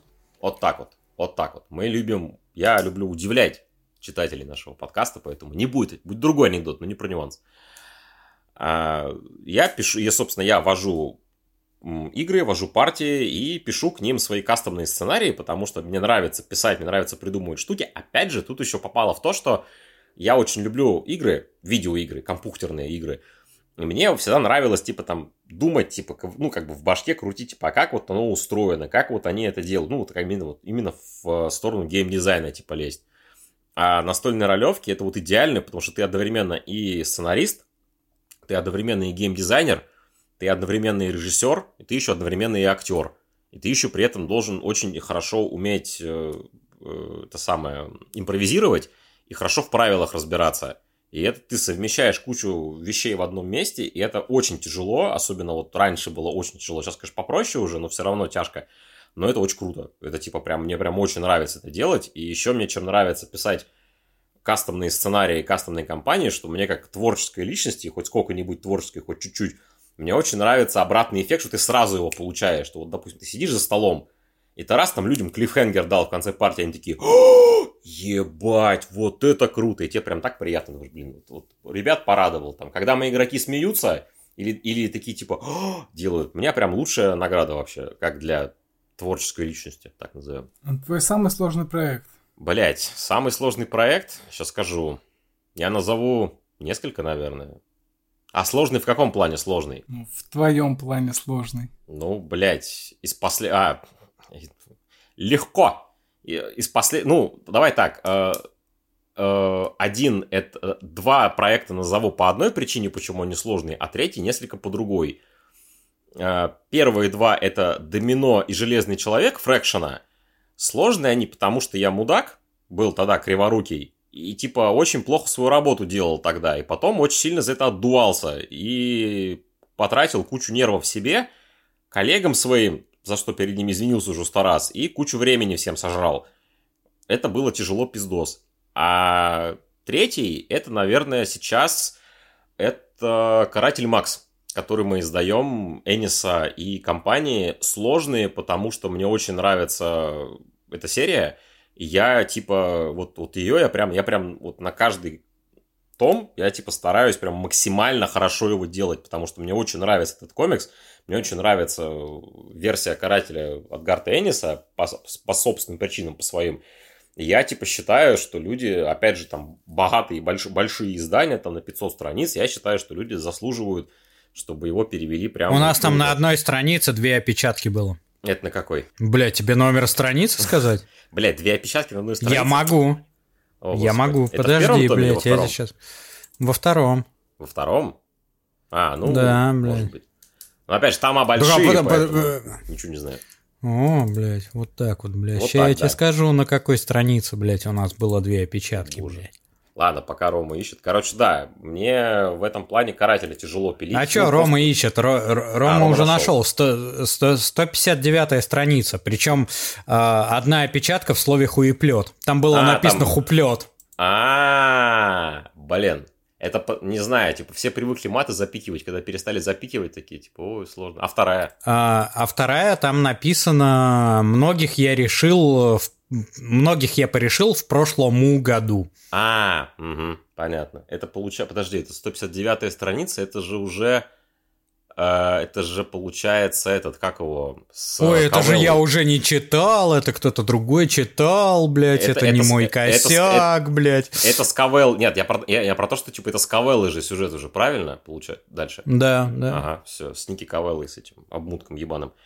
Вот, еще... Ну ладно, секретные войны было тяжело, но опять же, потому что там был вес ожиданий. Но если что, типа, если что, я исправил, это в печати не будет этого. Спасибо, Роман. И поблагодарите, Да. дорогие читатели. Не за что, блядь, ебать колотить, блядь. Рома говорит, что он только таблички дрочит, а он мою жопу спасает постоянно. Поэтому честь ему и хвала за это. Секретные войны были тяжелые, но опять же, она большая книжка, увесистая, и опять же, там был груз ответственности на ней. Ну, типа, что прям, это ж ебать, секретные войны первые, это не, на заборе, блядь, написано. И там текст еще до пизды. Поэтому мы с Кириллом сели, как набросились на них, как, блядь, перевели их, и все, и круто было.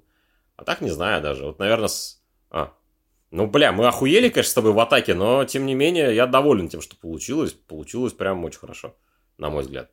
Да, да, нет, отлично, но, блядь, это вот по, эм- скажем так, эмоционально это была, наверное, одна из самых тяжелых книг, на которые Да, мы оба знаем почему, да, да. Да, да, да, да, да. Но, блядь, с другой стороны, если бы не эта книга, хуй его знает, блядь.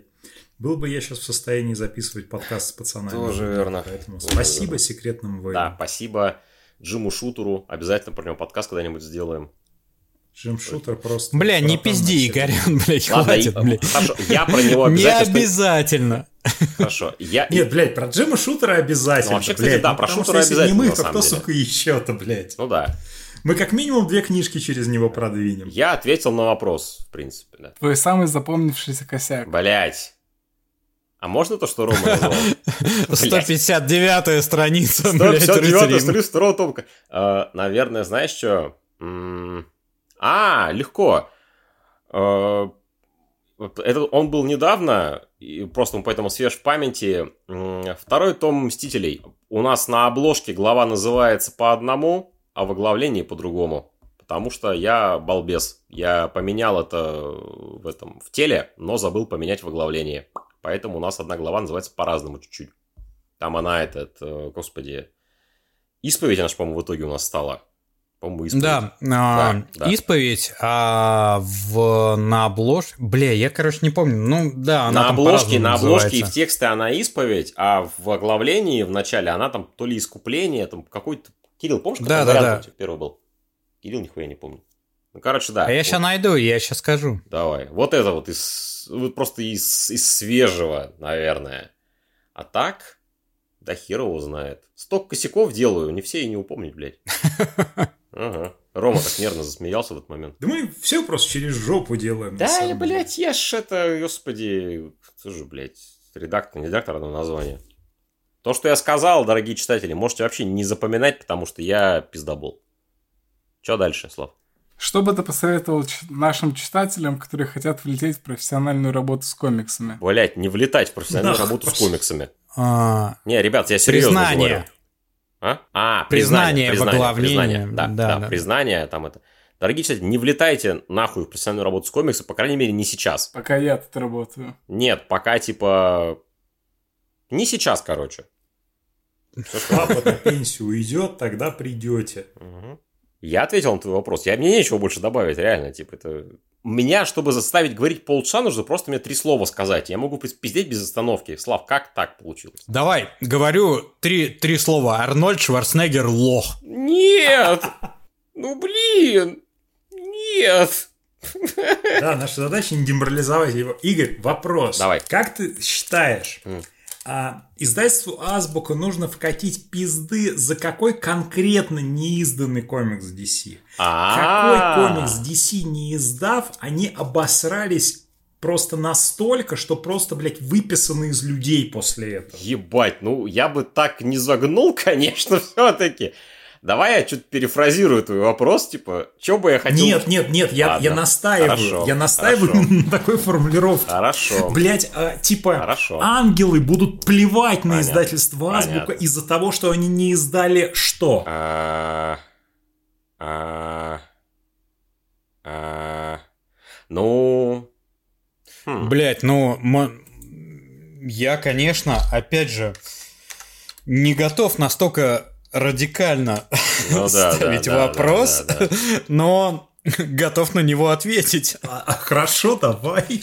Я пока думаю. Блять, ну это экшен комикс э, с первым появлением Супермена. Я полностью согласен. Можешь объяснить, почему?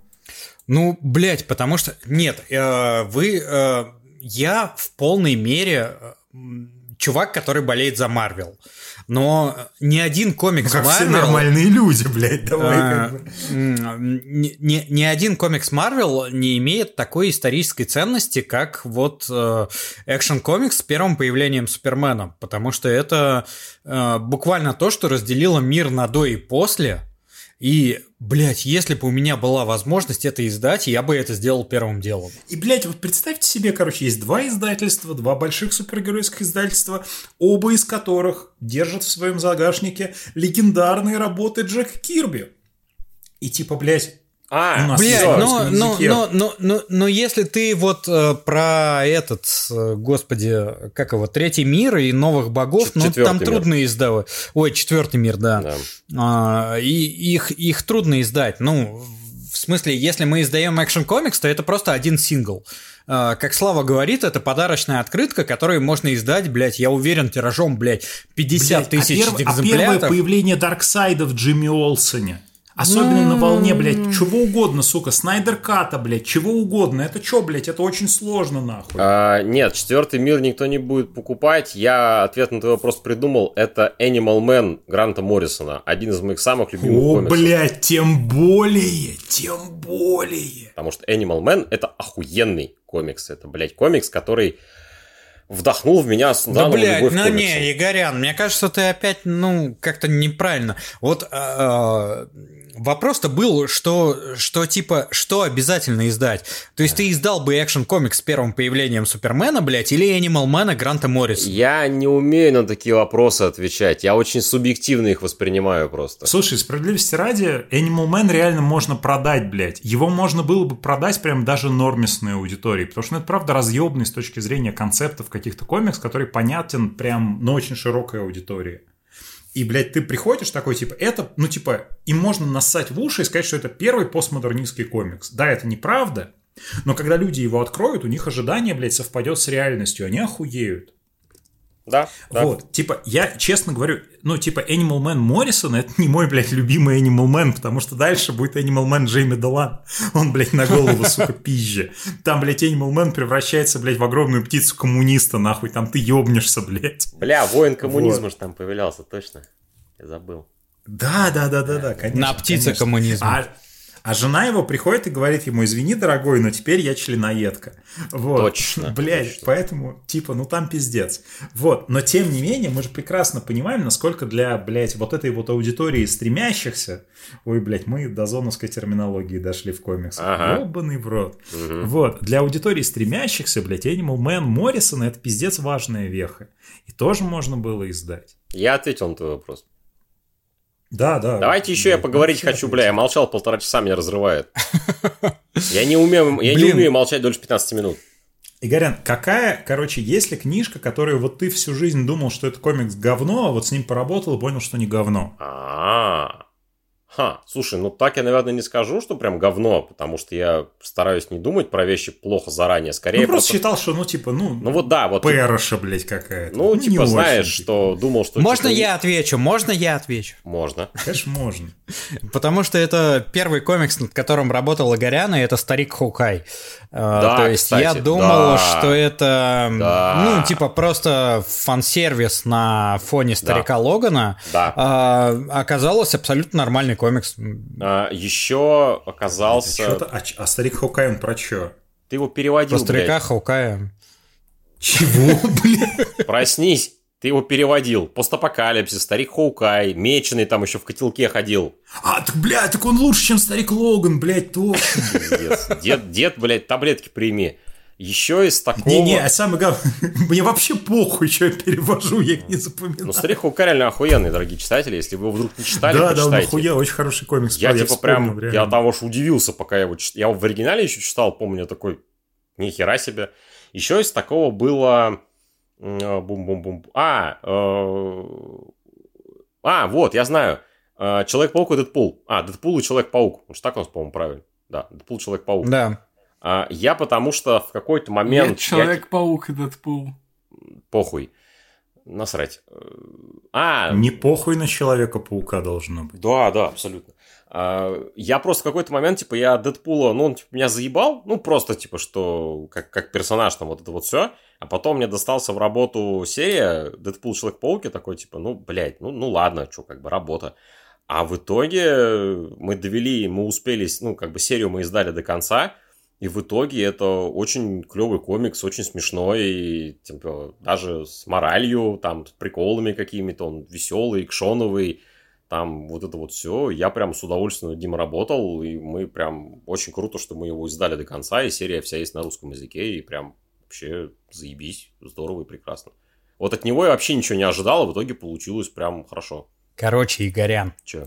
А, ты вот э, Пиздобол. вводишь этих с- с- своих, блядь, э, ребят по э, этим, блядь, просторам, блядь, ролевых вселенных. Ты Поражением пиздишь- моей больной фантазии, ты, да. ты пиздишь сюжеты из комиксов?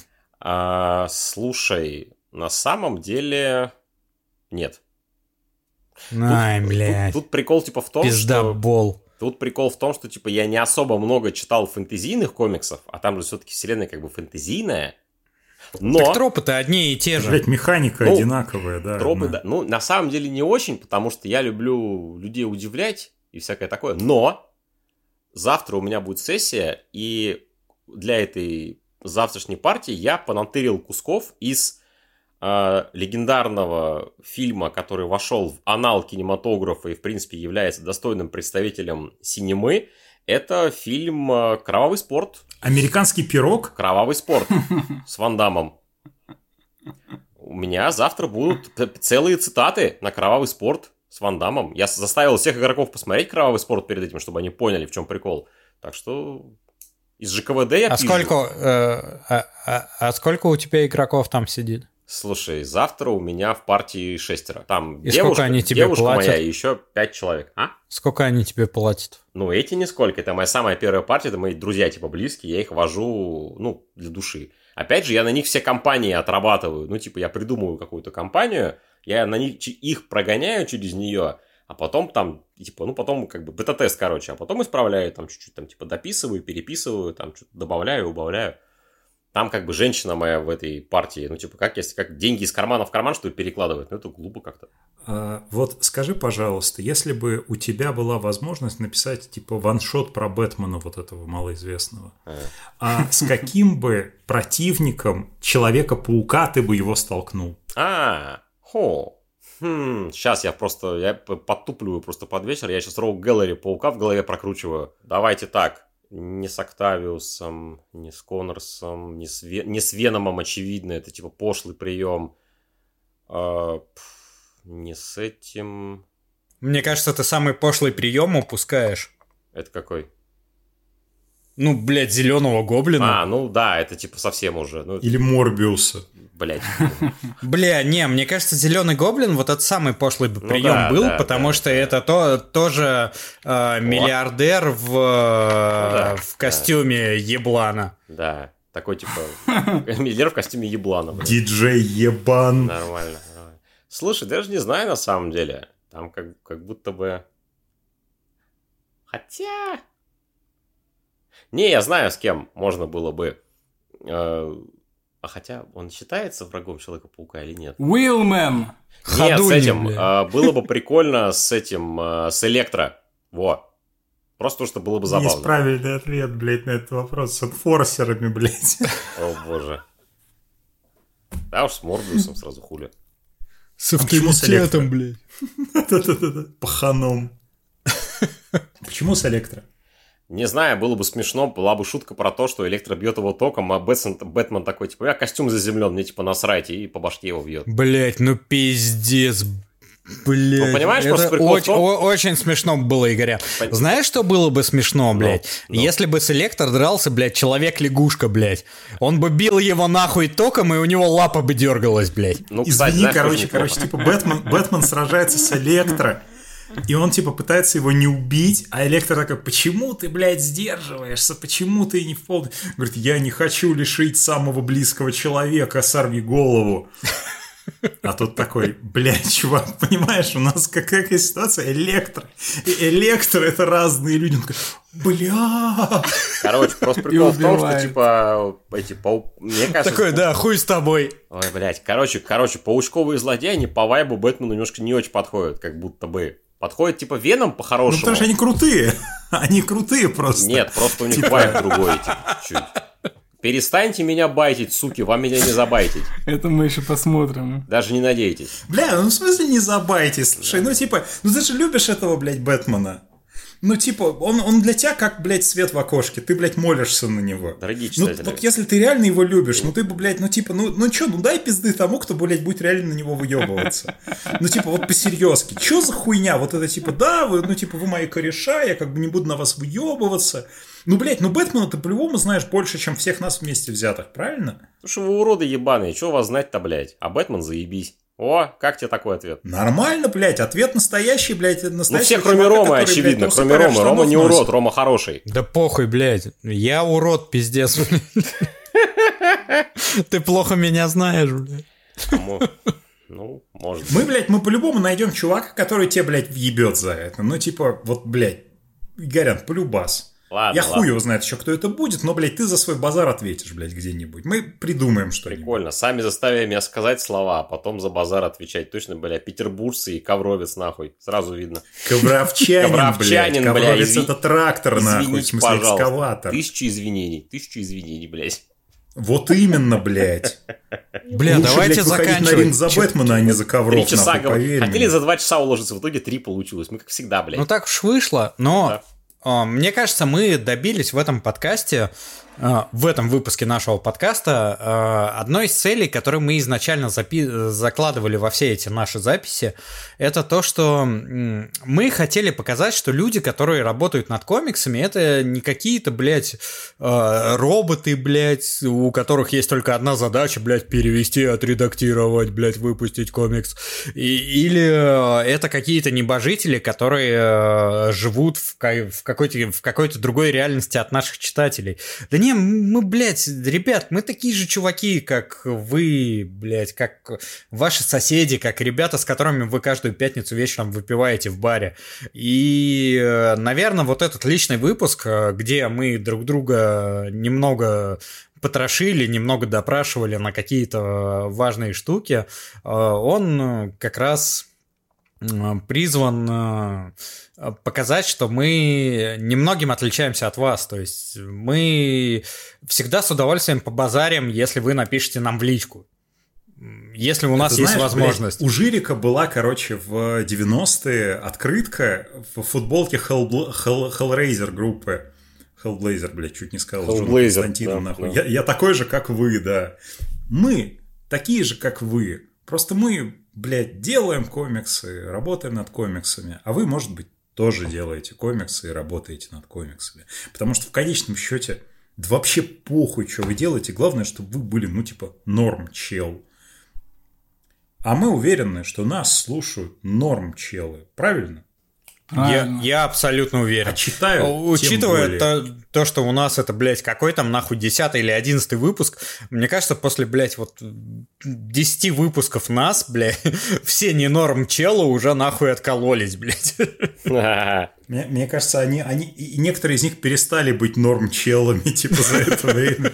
Они такие приходят и говорят, мама, четыре мужика из интернета заставили меня принять себя таким, какой я есть. Я больше не токарь, я косплеер Человека-паука. Я Бендис. Да-да-да, я, я забрился, потому что я теперь новый Брайан Майкл Бендис, и я напишу «Гражданскую войну 3». Там, короче, черная пантера будет сражаться против белой тигры. О, блядь!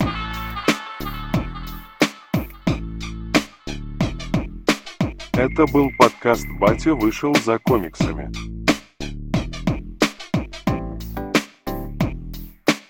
Я тоже хочу материться. Можно я скажу хуй? Да, спасибо. Хуй, хуй, хуй. Как это прекрасно. Свободу роботам. Слушайте нас еще.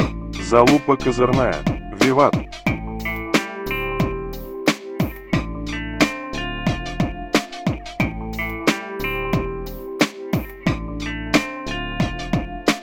Привет, я из хуя вынул пистолет.